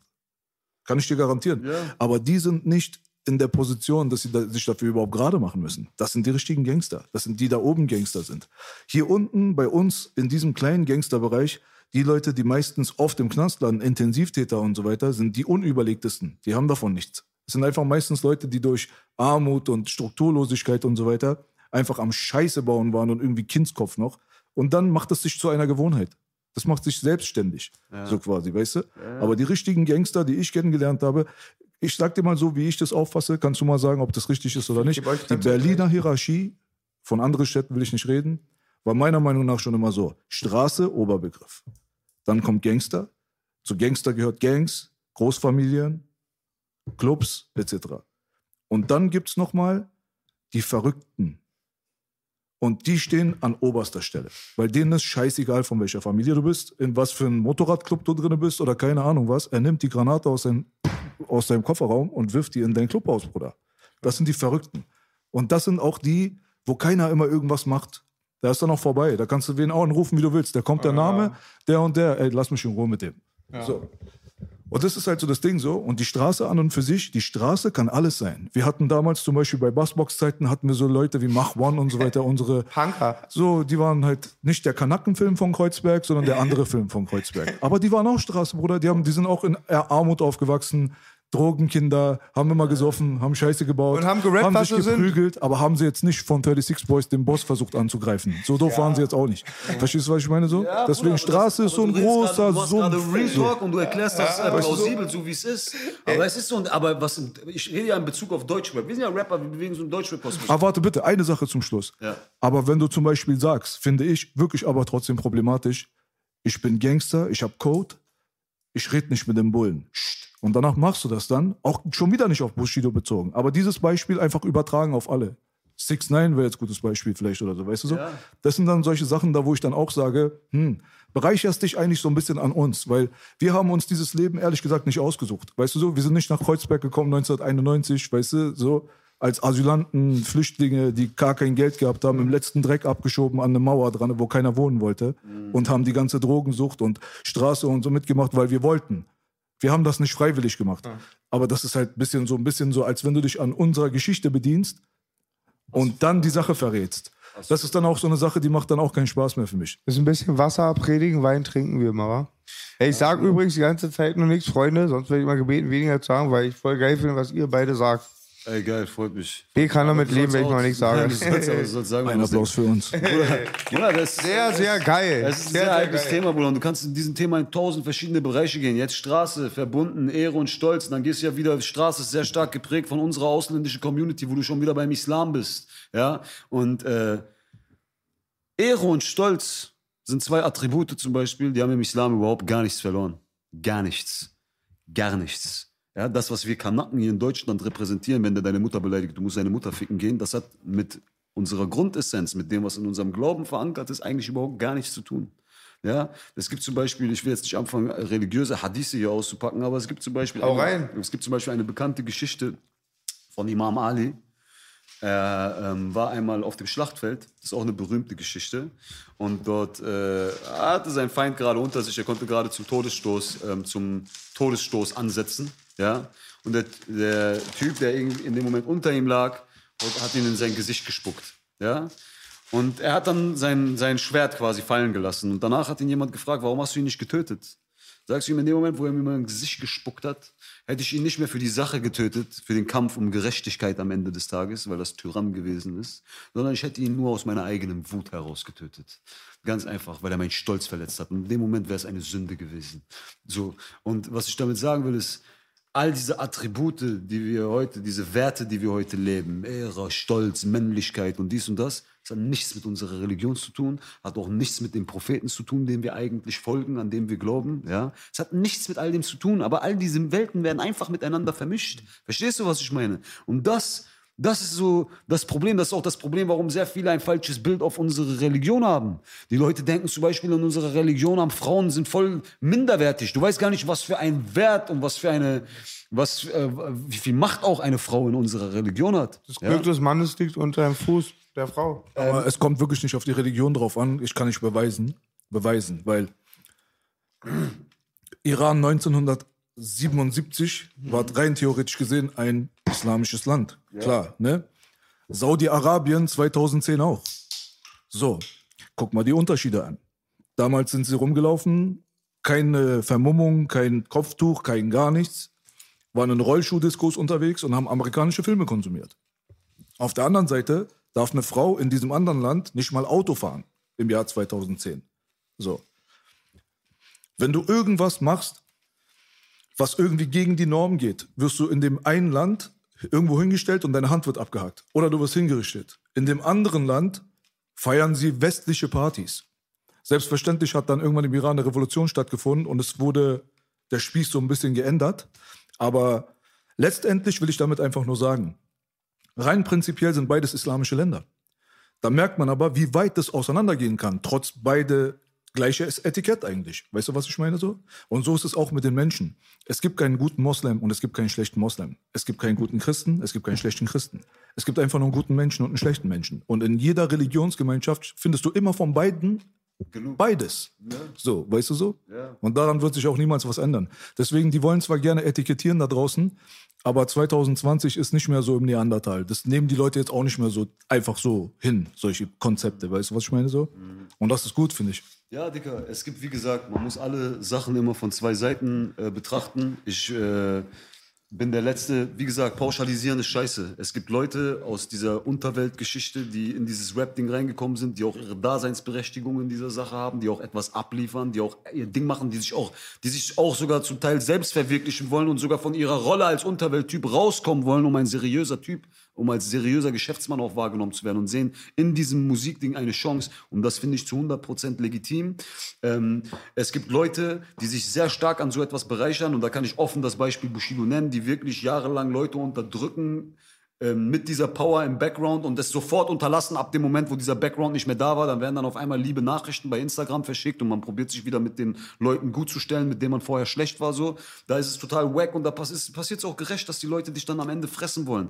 Aber um auf dieses Interview zurückzukommen, ich finde es kacke, wenn das jetzt wie so eine seit Spotify, seit Streaming Arafat Bushido war das erste Ding. Dann irgendwann, ich weiß nicht, zehn Jahre später war es ganz normal, dass alle Kanaken gerappt haben und jeder Kanake hatte irgendwelche, hatte Freunde aus seiner Hut, die mit ihm waren, die alle irgendwelche Straßenjungs gewesen sind. Da war es nicht mehr, da war Bushido mit seinem ähm, Partner Arafat nicht mehr der Prototyp. Es gab tausend solcher Beziehungen in Deutschland, wo Leute ihre Jungs eingebaut haben in ihrem Geschäft und keine Ahnung was. So. Aber jetzt, finde ich, in den letzten Jahren hat es eine Brisanz angenommen, die richtig ekelhaft ist. Also Leute, die noch vor zehn Jahren, wo Hip-Hop schon am Start war, über Hip-Hop gelacht haben, gesagt haben, Wallah, das bringt doch kein Geld, das bringt doch kein Geld. Haben jetzt gemerkt, dass, okay, Spotify und Streaming bringt doch Geld. Und jetzt ist es wirklich so, so ekelhaft geworden. Es gibt zum Teil, ich habe gemerkt, für manche sind Hip-Hop-Rapper wirklich der Ersatz für Prostituierte geworden. So. Die haben gemerkt, es ist lukrativer, wenn du einen Rapper hast, als wenn du eine Nutte hast. So. Und an diesem Punkt, wenn es in diese Richtung geht, so, dann bin ich, für, dann bin ich Hip-Hop. Dann bin ich auf der Seite der Rapper, Dicker. Da bin ich nicht auf der Seite der Unterwelt. So, dann sage ich, äh, ich bin keine Nutte und ich bin auch der Meinung, dass kein anderer Rapper zu einer Nutte gemacht werden sollte. Wer sich zu einer Nutte machen lässt, der soll das Leben einer Nutte führen, kein Problem. Weißt du, was ich meine? Aber dass jeder äh, Idiot, der keine Ahnung von Hip-Hop hat, der keine Ahnung von der Kultur hat, der keine Ahnung von gar nichts hat, meint, äh, das Recht zu haben, an dieser Sache zu partizipieren und an dieser Sache Geld zu verdienen, soll sich verpissen.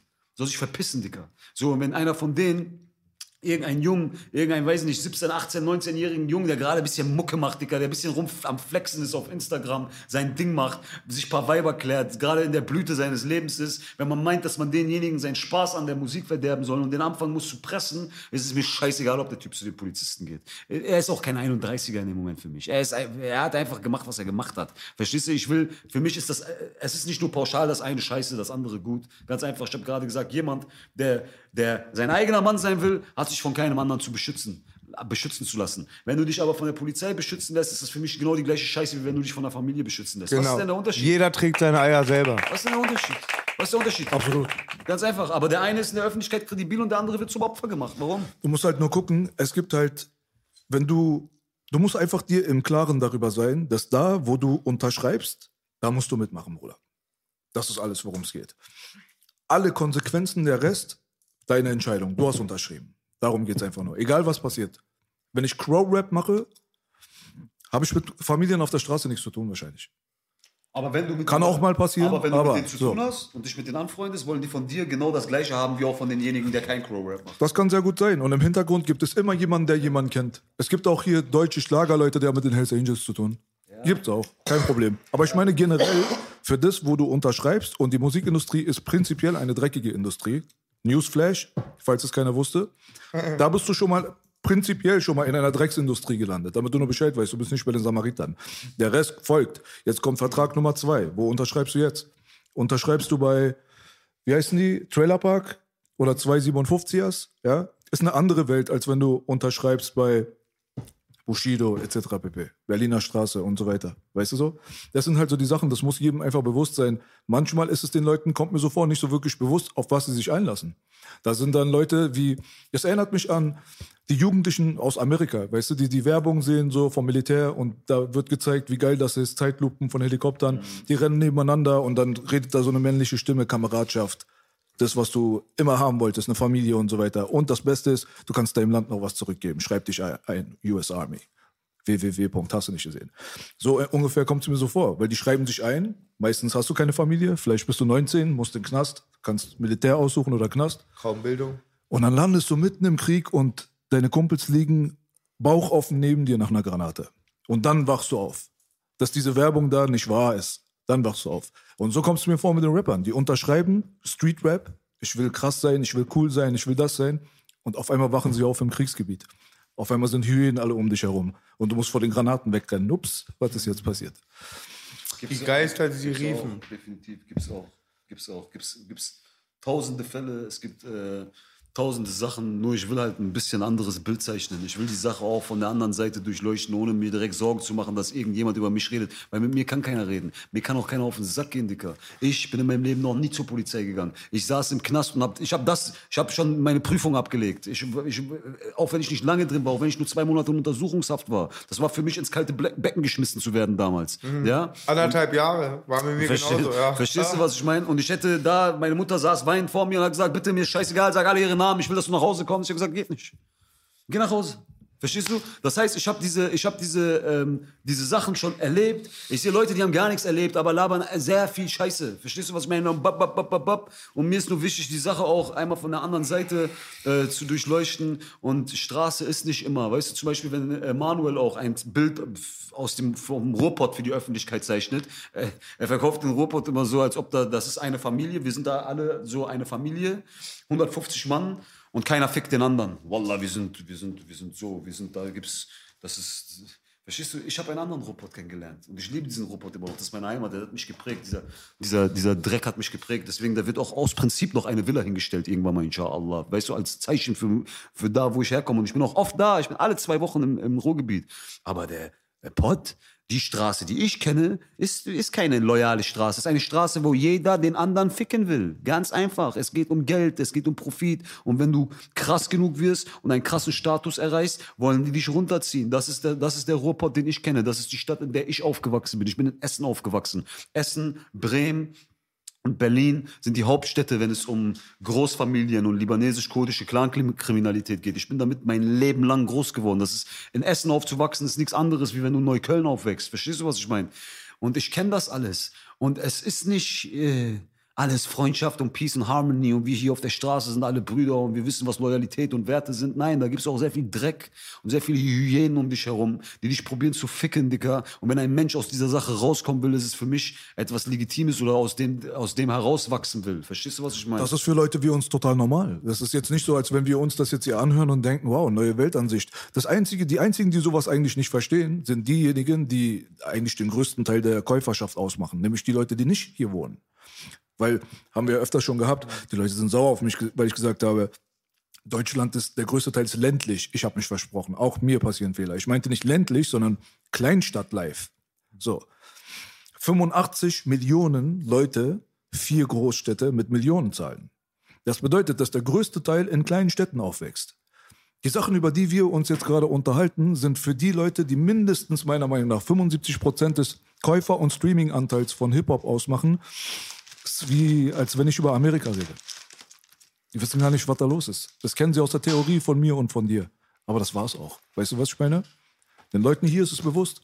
Weißt du? Dass die Straße dort dreckig ist, wie du sie beschreibst. Selbstverständlich ist das so. Und es gibt nirgendwo Einheit. Das ist natürlich ein feuchter Männertraum. Es gibt in keiner Gang eine Einheit. Das ist so, Bruder. Ich schwöre. Ich weiß das doch. Ob das jetzt Familie ist, ob das Rocker sind oder ob das irgendwelche Gangster sind. Na klar, die Leute, die von der Straße kommen, die wissen, dass es hier genauso wie bei der italienischen Mafia damals in New York oder woanders in Brasilien, in Favelas immer dasselbe Prinzip ist. Es gibt sowas nicht. Dicker, dieses Thema haben wir jetzt, glaube ich, Alter, durchgelutscht. Aber war gut auf jeden Fall, dass du das angesprochen hast. Ist auch eine andere Perspektive von jemandem, der, weißt du so, du bist irgendwie bestimmt ähnlich wie wir aufgewachsen, obwohl du 600 Kilometer weiter weg groß geworden bist. Und das ist natürlich ein bisschen Ich würde außergewöhnlich. sogar sagen, dass ich bei, ich würde sogar sagen, ich will jetzt nicht zu tief reingehen, aber ich würde sogar sagen, dass ich auch bisschen anders aufgewachsen bin. Also ich bin so ein Typ, ich bin durch alle Gesellschaftsgeschichten Ge- Geschichten gelaufen. Bis ich, ich sag dir wirklich, Bruder, bis ich elf, zwölf war, ich war richtig äh, Almani, äh, sauber, bis zum geht nicht mehr. Mein Bruder ist Doktor, ist Zahnarzt, Dicker. Du weißt, wie das bei uns Iranern ist. Und ich bin aus einer Ira akademischen iranischen Familie. Das heißt, ich wurde erstmal Schule, getrimmt, Gymnasium, bam. Dieser, als ich auf einem Gymnasium gelandet bin, wo ich der einzige Kanake war, unter anderem und auch psychologisch, mittlerweile denke ich über diese Sachen nach. Mein Bruder war der erste Sohn meiner Eltern, der war der Dings und das ist für den zweiten immer so, der will aus der Reihe tanzen, verstehst du? Und das war, glaube ich, das, was mich dahin gebracht hat, dass ich nicht das werden wollte, was mein Bruder war. Weil mein Bruder ist den Weg meiner Eltern gegangen, Bildung, ja? Und ich habe dann irgendwann auf mit zwölf, ich habe gesagt, Bruder, ich will den anderen Scheiß. So, weißt du? Und dann bin ich in diesen anderen Scheiß reingegangen. Ich musste nicht in diesen Scheiß. Ich komme aus keiner reichen Familie, um Gottes Willen. Wir waren eine normale, mittelständige Familie, ganz normal. So. Also du hattest eine Wahl, sagst du. So, ich hatte aber eine Wahl, ganz klar. Und ich habe mich für die andere Sache entschieden, aber ich habe diese andere Sache durchlaufen. Ich bin, habe hab sie studiert und ich habe sie gelernt und ich bin auch, ich finde, da habe ich schon meine absolviert und ich weiß, was das ist. Ich weiß, was ich damit anfangen kann und ich weiß auch, was Müll ist. So. Und wenn ich erwachsene Männer sehe, die auch zum Teil älter sind als ich, die immer noch an diesen Männertraum glauben, so, dann denke ich mir einfach, alter Leute, seid ihr blind oder wollt ihr nicht aufwachen? Das ist einfach nur die Frage, die ich mir dann stelle. Oder ob es, ob sie es ganz genau wissen, aber einfach nur in der Öffentlichkeit halt ein gewisses Bild vermitteln wollen. Aber das gibt's nicht. Das existiert nicht. Wie ich gerade gesagt habe, Straße ist, du bist erfolgreich und deine besten fünf Freunde wollen dich ficken, weil die, anfangen, weil die anfangen neidisch zu werden auf dich. Das ist Straße. Aber es ist eine gute Überleitung, weil du bist ja dort dann gelandet. Du kannst ja aus eigener Erfahrung reden. Und du hast ja jetzt mal, um jetzt den Bogen zu spannen, ja, Ja. die Sachen, die du von der Straße mitgenommen hast, etc., aber auch die aus der anderen Situation, wo du warst, haben dich anscheinend zu einem guten Geschäftsmann gemacht. Du hast ja jetzt auch ein Label, Ja. hast Leute zum Beispiel, Rappern, mit denen du arbeitest, mit denen du gearbeitet hast, etc. pp. Die, der Name, der mir natürlich als erstes einfällt, ist Kianush. Ja. Grüße an den Dadasch auf jeden Fall. Ganz stabiler Rapper, Baby. So, weißt du, soll er auch mal herkommen auf jeden Fall. Wir haben auch Freut schon mal mich. Gequatscht. seht euch voll ähnlich. Wir haben schon viele gesagt. Auf erinnert mich gegenseitig voll. Ich freue mich, wenn ich mit ihm verglichen werde, sonst ist Serdar Sumunjo. Der, der arme Serdar. Also so hässlich ist er auch nicht, oder? Also pass auf. Ich habe kein Mitleid. Mir sagen sie Joe Willer, ja? aber Joe Willer ist mein Homie. Ja. Aber ich bin nicht Joe Willer. Aber so aus der Perspektive, wenn du so in dieser ganzen, jetzt in deiner Welt, jetzt wo du gelandet bist, Ja. Geschäfte, Rapper signen, bla bla bla und blub blub blub so. Ist das die Welt, wo du dich auch wohlfühlst, wo du sagst, hier bin ich angekommen, da will ich drinnen bleiben? Ich will auf jeden Fall noch, bevor ich, auf, bevor ich mich von der Musik verabschiede, und ich habe mir noch nie darüber Gedanken gemacht, wann es der Fall sein wird, aber ich will auf jeden Fall die letzten drei, vier Jahre meiner aktiven Karriere nur Künstler sein. Also irgendwann, wenn ich weiß, ey, ich mache jetzt noch fünf Jahre, dann ist vorbei, dann werde ich dieses Label jetzt, ich werde nicht schließen, Digga. Das sind alles meine Brüder und Freunde. Ich will auf jeden Fall, dass jeder seine Sachen so in trockenen Tüchern hat, wie es zu, sei, äh, hat, wie es zu sein hat.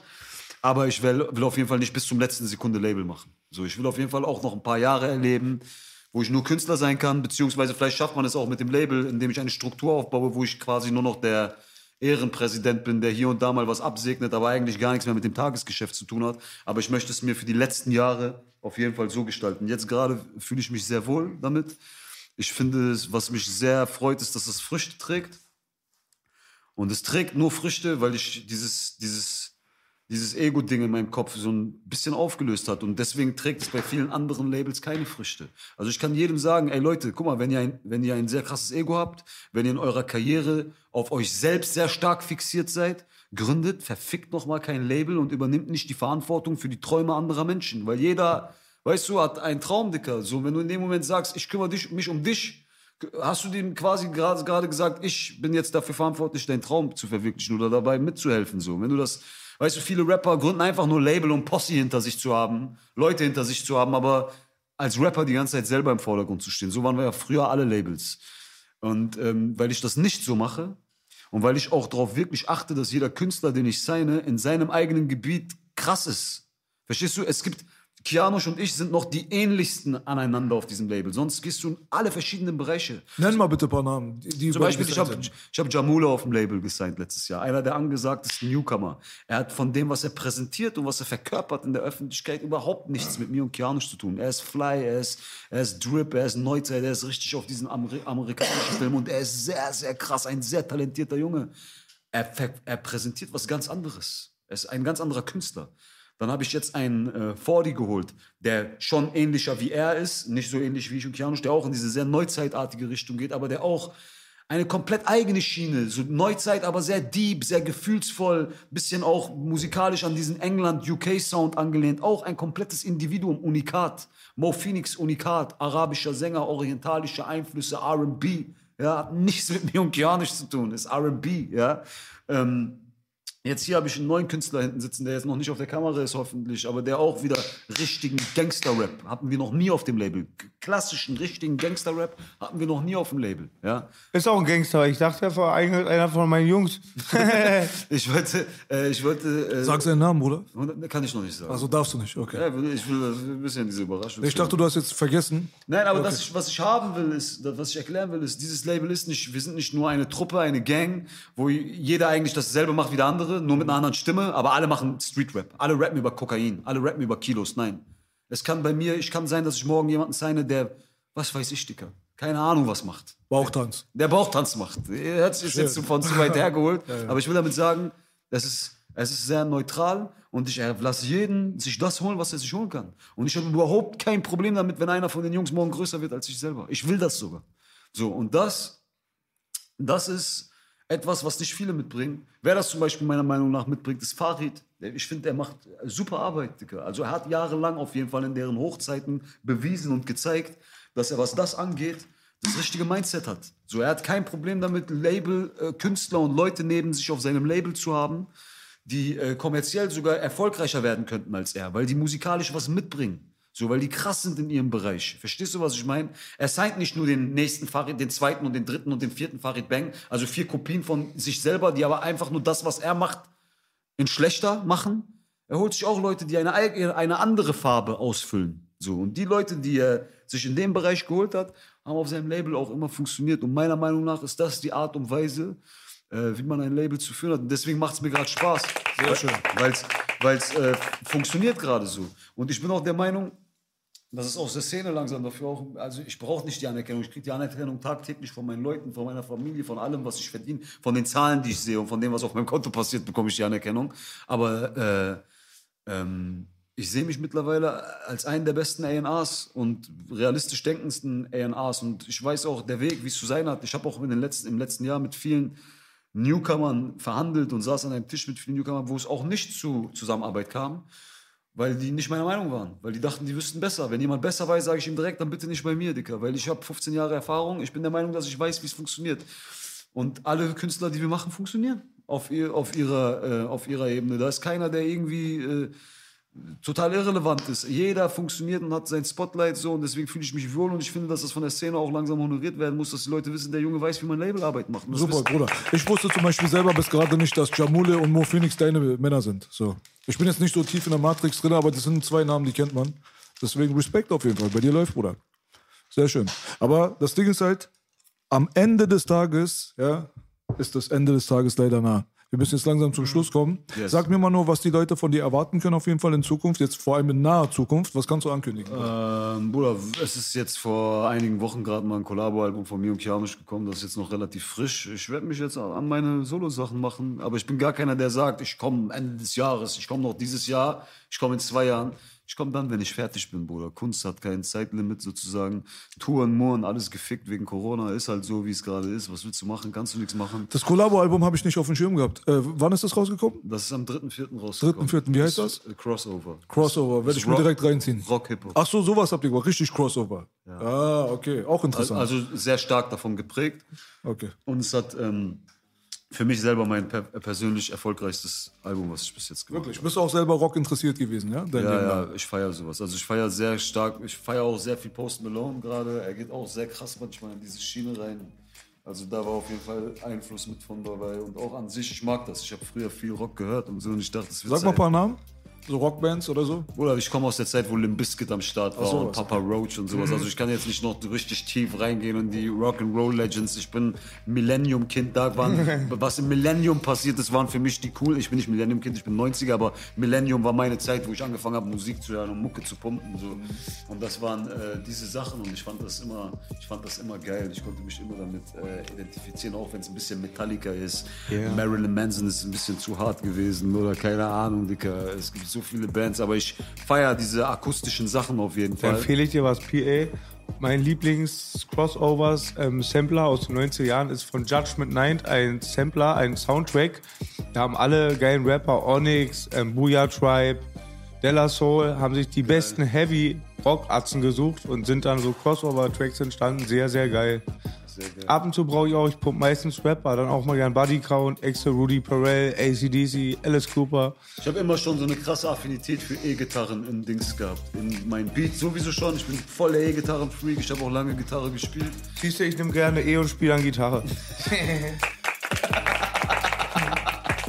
Ja, auf jeden Fall. Das ist, ey, war ein sehr nicer Talk. Wir Geil, auf jeden sehr, Fall. Über sehr interessante Sachen gesprochen. Definitiv, Mann. Danke, dass du hier warst. Auf jeden Fall checkt auf jeden Fall das Collabo-Album von den beiden Jungs, ja. Kianush und PA Sports. Crossover, ne? Crossover, es Crossover. geht weiter. Ansonsten check Jamule, check Fordy, check Piano, Mo Phoenix, alle Jungs, Life is Pain. Wir sind offiziell im Gebäude. Dieses Jahr kommen noch drei neue Signings, auch wenn es viel klingt. Ihr werdet sehen, alles Unikate. Und äh, ich mache meinen Job. Bleibt sauber, seid auf der Straße, aber lasst euch nicht verrückt machen. Ähm, nimmt keine LSD bitte. ich habe nur, ähm, wir haben nur Dings. äh, Wir haben nur Spaß gemacht. Nein, nein, nein, Ich habe euch ein bisschen was davon erzählt. Die Leute, die das Mindset haben, das aufzunehmen, sollen sich informieren. Alle anderen bitte, bitte, Digga, easy, easy, easy. Auf jeden Fall das erste Mal, dass wir hier einen Podcast gedreht haben. Ja, in unseren Baby. ersten heiligen Hallen. Leute, es wird sich einiges verändern. Also diese kahlen weißen Wände und so weiter, die braucht ihr nicht für immer zu erwarten. Wir sind gekommen, um zu übernehmen, Bruder. Und wir sind gekommen, um zu bleiben. Auf jeden Geiles Fall Format. PA, Motherfucking Sports. Yes, MC baby. Belash, PA Sports, Boogie Datsun Keeper, das war der Oddcast, baby, baby. Yes. Los. Yes, baby. Traum, baby.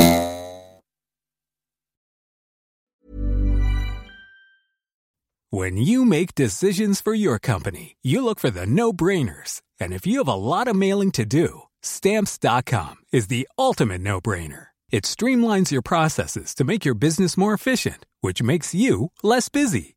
Mail checks, invoices, legal documents, and everything you need to keep your business running with stamps.com. Seamlessly connect with every major marketplace and shopping cart. Schedule package pickups and see your cheapest and fastest shipping options from different carriers with rates up to 89% off USPS and UPS rates. And with the stamps.com mobile app, you can take care of mailing and shipping wherever you are. Make the same no-brainer decision as over 1 million other businesses with stamps.com. Sign up with code program for a 4-week trial plus free postage and a free digital scale. No long-term commitments or contracts. That's stamps.com. Code program.